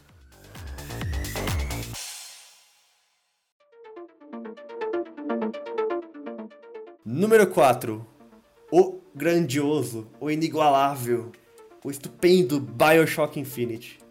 Cara, que jogo, né? É, até Maravilhoso. ca- Eu amo esse jogo, eu já joguei milhares de vezes. Deu até calor aqui. E Deu assim, o pri- Bioshock é uma, franquia- é uma trilogia maravilhosa, né? Não dá- Sim. assim, o 2 é ruim, mas até o ruim é bom. Eu- até a entrada mais fraca da. É ruim assim, é, é mais fraco, mas não é ruim. É que o erro E- dele é ser muito parecido com o primeiro, mas dá um vacilo nas É. coisas que, não, não- que o primeiro não dava. Então esse foi. Ele foi quase primeiro- retrógrado. retrógrado. Assim, entre os, a- o título de melhor fica entre o primeiro e o Infinity. Só que eu acho que o Infinity leva porque ele levou a narrativa do jogo a um nível assim que, meu Deus, Uhum. explodir cabeças. Porque, primeiro, acho que o- o- a- os outros dois jogos eles ganham pela ambientação. O Raptor é fenomenal, né? A cidade Sim. submersa e tal. Mas Columbia, que é a- onde se passa o Infinity, é uma cidade nos céus que também é bonita, só que é o oposto, né? Em Raptor a gente tinha uma cidade extremamente capitalista, sem religião e tudo mais. Em Columbia é uma cidade baseada, fundada em religião, cara. Com muito patriota, inclusive. Inclusive, é, tem muito da cultura norte-americana, então, dos presidentes. Você é, enfrenta os nativos. robôs do Lincoln e do, do É, outro carinha lá. É, como é, é, é o patriota o nome do robô, né? Os robôs que. Acho que é patriota, é. E tipo assim, ele é tudo. Ele, ele conseguiu fazer um, um- Eles conseguiram fazer um jogo que é o extremo oposto. Ele, tipo, enquanto o Raptor é muito escuro, o, o Columbia é muito colorido. Sim. E ainda assim, a acho que o que mais pega, assim, porque esses fatores são muito legais, com certeza, conseguiu fazer o Infinity se tornar uma joinha rara ali na trilogia. Tanto que ele- ele- eles lançaram os DLCs depois pra conectar definitivamente, né? Porque os DLCs passam em Raptor. Nossa, e os DLCs são muito bons. Mas, ah, primeiramente, a gente já tem dois personagens que antes o que, o que os personagens mais carismáticos do, do outro, dos outros eram os vilões, né? O, é, Andrew Ryan no primeiro e a Sofia Lamb. É Sofia Lamb? É. A Sofia Lamb no segundo, eles roubam a cena. E a gente tem um, um protagonista mudo ali tudo. Tem lá suas propostas, mas no Infinity a gente já tem um protagonista com que tem um passado, uma história e tem personalidade, o que é muito incrível, que é o Booker. E tem a Elizabeth, que com certeza rou- rouba, rouba a cena completamente, porque ela é tipo Resident Evil 4 que a gente tem a Ashley, só que é uma Ashley Nossa. legal. É uma Ashley que a gente se importa. E ela te ajuda, de fato, ela participa ali do jogo, dos combates, ela te dá itens. Mas a narrativa do jogo, cara, é um negócio assim que você tem que prestar muita atenção, senão você não consegue entender o final do jogo. É, um ele tem uns negócio. plot muito. que vai engambelando tudo, né? Vira um efeito dominó. Começa a cair todas as peças, você junta todas as peças e você dá o peteleco pra elas começarem a cair e você fica tipo, uau, o que que rolou aqui? Tem física envolvida no jogo, física quântica, tem multiversos. Física, viagem no tempo. tem Viagem tudo, no né? tempo. E se você não prestar atenção, se você prestar atenção e você. O final do jogo você vai ficar boca aberta, assim, tipo. "Ah, Como assim? Então, é. é ó, tô- me arrepiei falando aqui. Cara, que jogo. Meu Deus, quero, quero jogar de novo. Joga, é um jogo incrível. Muito triste que eu não consegui pegar ali, pegar o, Plus, o Bioshock Collection na, na Plus que eles deram uma vez. E o preço dele é sempre muito caro. Tem um pacote no Play 4, você consegue comprar os quatro, ou os quatro, não, os três, e é todas as DLC do, do Infinity. E é isso, eu amo esse jogo, eu joguei o primeiro, na época 360 também. É, eu fiz 100% dele, fiz todas as conquistas lá. Joguei no modo 1000 1889, eu acho que é o nome. E é um modo ultra hard, eu nunca tinha jogado nenhum jogo no hard. 1999, né? Sei lá. Isso é alguma coisa, você lembra que termina com 89. E ele é muito difícil, eu nunca tinha jogado nenhum, nenhum game no Ultra Hard, em que... E assim, pra você conseguir a conquista lá dele, era assim, você jogar nesse Ultra Hard e não gastar dinheiro nas maquininhas. E eu sou péssimo em FPS, então assim, cada tiro tinha que valer a pena que eu desse. Tem um inimigo lá que é muito chato, então assim, demorava horas pra passar do inimigo, porque morria, sempre que morria perdia o dinheiro, mas dinheiro não importava, porque não podia gastar nas maquininhas. Quer dizer, só podia comprar vida, eu acho, não podia comprar munição, essas coisas. E ele é tão incrível, a história dele é tão cativante, você fica tão apaixonado por tudo que você tem vontade de fazer essas coisas. E na época eu, eu comprei os pacotes de todos os DLCs, e tem, ele, ele é totalmente dentro do universo, tem todo o lance do multiverso, você fica, assim, na história normal, entre aspas, isso não seria possível, mas faz todo o grande sentido. E ele é incrível, simplesmente incrível. Os DLCs complementam muito bem a história, não são nada uau, mas trazem complementos e ligações muito maravilhosos. É, ele fecha, né? Definitivamente, assim, tipo. Ele conectou o Infinity. Quando você joga Infinity, a campanha principal, você acha que. Acabou, assim, tipo, não tem nada a ver, né? Uma coisa com a outra. É, você tem. consegue juntar umas coisas, entender ali o, conte entender ali o contexto, mas os personagens meio que não se linkam. Sim, mas, cara, é, é fantástico. Assim, melhor FPS da década, sem sombra Sim. de dúvidas. Eu gosto muito da pegada dele de crítica social, que é bem assim, a ideia de tanto de Columbia quanto de Rapture é criar uma sociedade Sim. incrível para todo mundo, não sei o que, sei o que lá. Só que nesse caso todo mundo são as pessoas brancas e ricas e é isso, igual a sociedade normal. Sim, ambos se tratam de, de utopias que se tornaram distopias, né? Exato, é, é Na- isso, na eu acho, acho incrível. É aquilo que você falou do, dos antagonismos visuais entre eles. O primeiro num lugar escuro, muito no fundo do mar, tudo muito à beira do, do cataclisma. E ali no Bioshock Infinite, no primeiro, nos primeiros Bioshocks, você chega já tá tudo zoado. Você já chega com Rapture estourada. Agora em Columbia não, você chega ali, tá tudo legal, tudo rolando, vida bacana.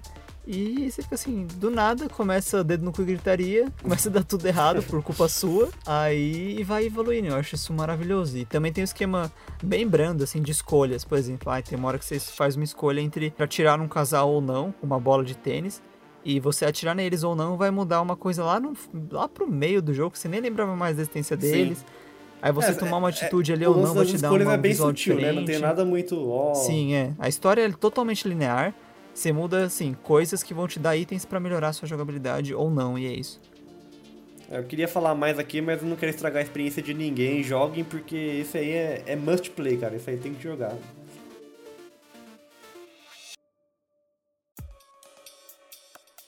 E agora, meu parceiro Renato, meu colega de cavalaria. Red Dead Redemption 2 ocupa o terceiro lugar da nossa lista.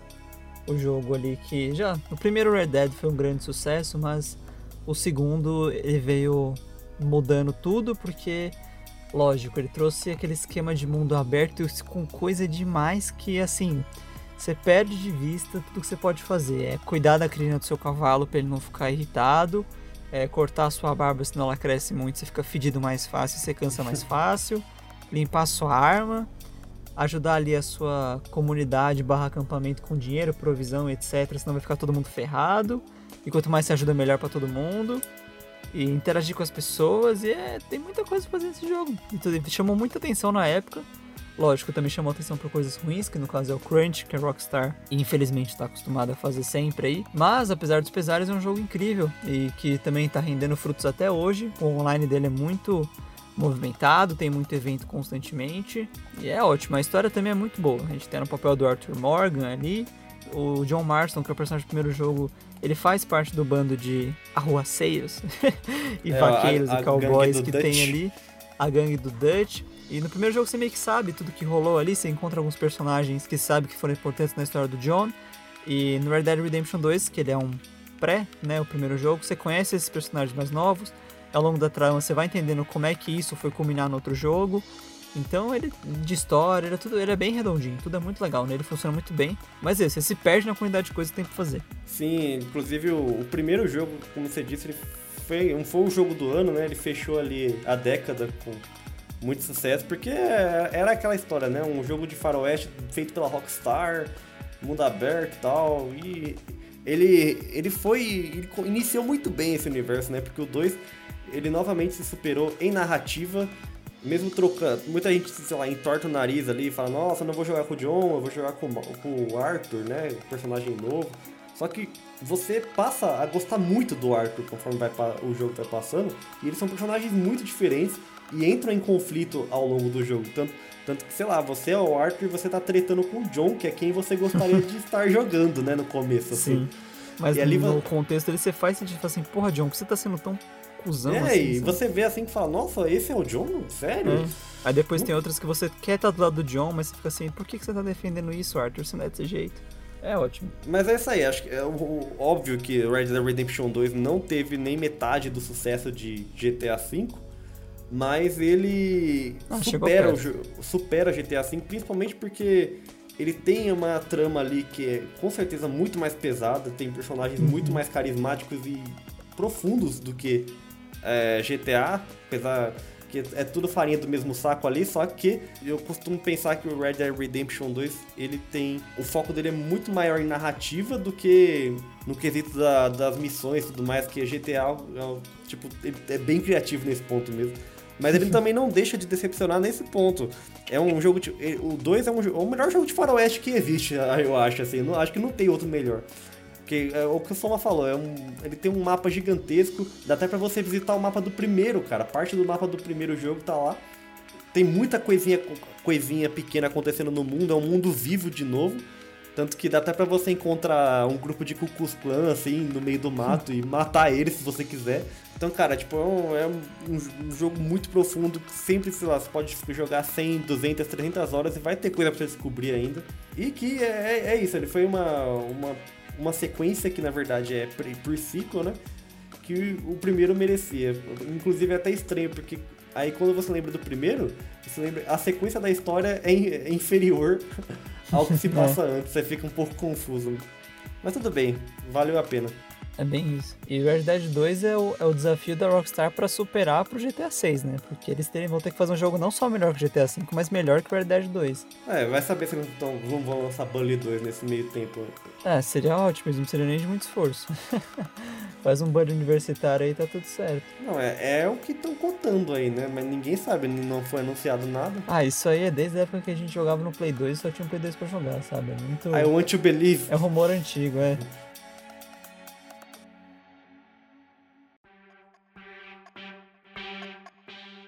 E em segundo lugar, o jogo também aclamadíssimo do ano, é o grande queridinho do The Game Awards, The Last of Us Parte 2. O queridinho dos lacradores.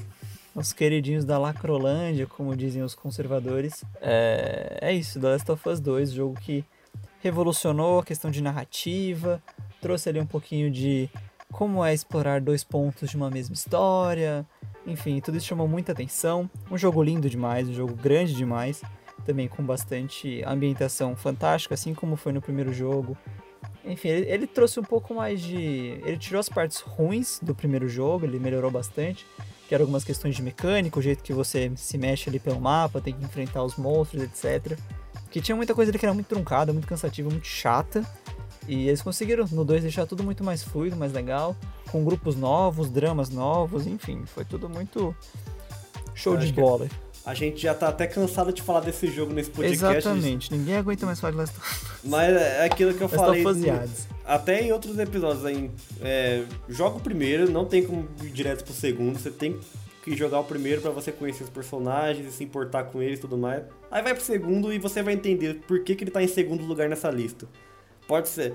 Pode, pode, pode ser a entrada mais polêmica dessa lista? Sim, mas é um jogo revolucionário, cara. Assim, ele marcou a década, a geração, a indústria. Querendo ou não. Mesmo, apesar de ter toda essa polêmica de crunch e tudo mais, que né, é uma coisa que a gente que teve na maioria dos jogos dessa lista, só que provavelmente a gente não tava sabendo. Mas pelo menos lá na, na segunda e na terceira entrada a gente sabe que teve. Fazer o quê? Mas é isso, The Last of Us 2, em termos de narrativa, ele consegue fazer o jogador pirar e sentir muitas emoções diferentes. Sejam boas Como ou ruins. Roberto Carlos, são tantas emoções. Fora que é um, é- é- fora que é um jogo, um jogo que como um jogo que como jogo consegue entregar um excelente pacote aí, né? Você tem ali um jogo que tem suspense, que tem ação, que tem stealth, tem um pouquinho de terror. É, meio que você escolhe o jeito que você vai querer jogar ali, enfrenta as consequências se você não jogar do melhor jeito ali na hora. Tem uma ótima evolução de, digamos, uma árvore de habilidades ali. Você upa seus itens do jeito que você quer, só precisa achar os itens certos. Tem exploração, enfim. né? Vou pegar item, é Exploração apoca- o, o, o clássico cenário apocalíptico. Exato. E não é tão difícil de platinar também pros platinadores de plantão. Tem um guia ótimo do Renato, recomendo fortemente. Foi o que eu usei pra Olha platinar. só. Quem será esse Renato aí? Esse é Renato Moura Júnior.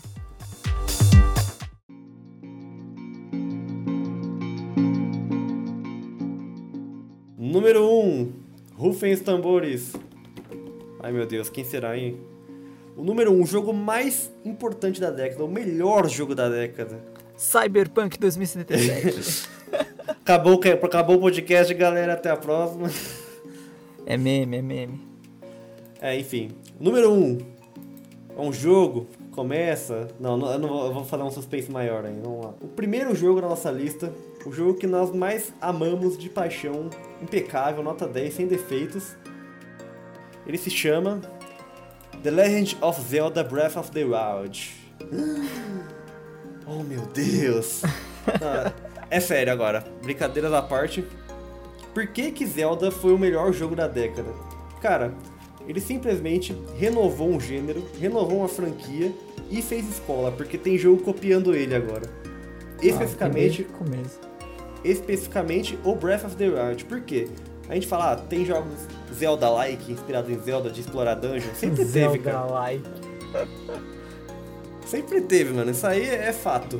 Porque Zelda é um jogo muito antigo. Só que o Breath of the Wild, ele criou um jogo ali de mundo aberto, mais ou menos ali igual o Ocarina of Time, etc.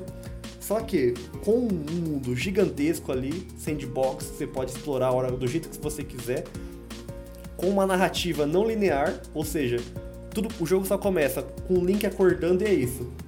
Vai explorar o mundo e descobrir o que você tem que fazer. Link's Awakening. É tudo, é, é, é tudo fragmentado, você não sabe o que você tem que fazer e é a tua jornada, cara. É isso, que é mais legal, porque é um mundo tão vivo ali e tão vazio que de alguma forma você se, se sente parte daquilo. E é impossível parar de jogar até terminar, cara. Eu joguei. Quando eu tava jogando, passei das 100 horas facinho ali, porque ele tem muito conteúdo. E ele tem, lá- ele tem lá os seus aspectos que foram reaproveitados dos antigos, mas renovados também. Tipo, tem dungeons, tem puzzles, tem combate, tem tudo, mano. E é simplesmente o melhor Zelda de todos, cara. É, assim, há, há quem tem uma memória afetiva maior com Ocarina of Time e tudo mais, outros títulos aí, Majora's Mask, alguns outros mais famosos. mas ele é simplesmente espetacular. Ele- ele- sério, eu já tentei mais de uma vez pensar em defeitos pra ele, não encontrei nenhum. Não tem nada que ele não faça bem, nada. Defeitos, não há defeitos. Não há defeitos, exatamente. E é por isso que ele tá aqui. Ele foi um jogo que. que certamente tá moldando. Não digo um novo gênero, mas tá moldando um novo estilo. Tanto que a gente já teve outros jogos aí que foram completamente inspirados nele, tipo Genshin Impact, que tá aí fazendo seu sucessinho, e Immortals Phoenix Rising aí da Ubisoft, que é um, um Breath of the Wild na- de mitologia grega. É exatamente o Breath of the Wild de mitologia grega, é isso, jogo, isso define o jogo. Porque ele tem tudo que o, esse Zelda tem. Então, cara, o, o jogo fez escola, não tem discussão. E todo mundo que tiver a oportunidade de ter um Switch, esse é o primeiro jogo que tem que jogar, sem discussão. É, falando de Switch mesmo, quando saiu ele e tudo mais, eu fiquei, porra, eu preciso de um Switch. Aí Animal Crossing veio dar essa rebuscada na minha vontade de ter um Switch só pra jogar esses jogos. Porque é isso, do pouco que eu vi, é- essa vibe dele me parece muito incrível, assim, porque você vai embora. Uma comparação bem branda, Hollow Knight começa meio assim, você não sabe muito o que você tem que fazer, você vai indo assim. Mas chega uma hora que trava, você tem que fazer uma coisa semi-linear. Mas jogos assim são incríveis, porque é o que você falou, é a sua jornada, é o seu tempo. Você vai vendo ali, enfrentando tudo, então é bem. Bem legal. Mas ele chamou, com- roubou completamente os holofotes quando saiu, né? Então. Sim, fora que por mais que a proposta seja a mesma, do tipo, salve a princesa, é isso. Você não sabe o que aconteceu com a princesa, você não sabe o que você vai fazer pra salvar a princesa. E ainda tem um negócio mais louco ainda, se você quiser com um link que não tem level, né? Mas tipo, o que torna o seu link mais forte é os equipamentos que você usa, a armadura, a arma e tudo mais. Se você quiser pegar um pedaço de pau e ir pro castelo do ir pro castelo do Ganon pelado, sem, sem, arma, sem armadura nenhuma, do jeito que você acordou, e lutar com o último chefe, você pode, cara. Tem vídeo no pode. YouTube de Se gente você fazendo conseguir. isso. É, se você conseguir vencer, você pode virar o jogo assim, tá? Assim que começar. Isso que é absurdo, é um jogo que você joga do jeito que você quiser. Então é aí, o mérito é todo da Nintendo.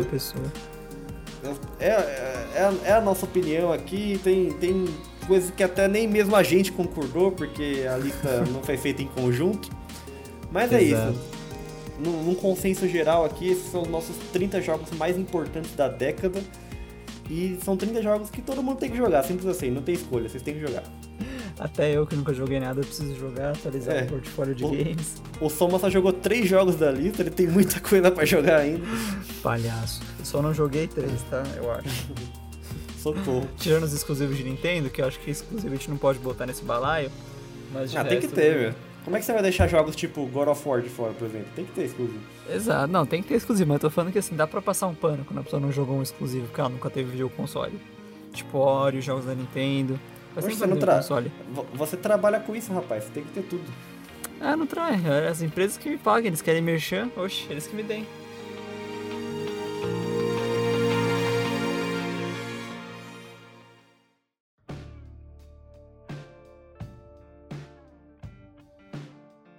Muito obrigado para você, nosso querido ouvinte, que ouviu até agora esse podcast grande, que deve ter ficado perto das suas duas horas.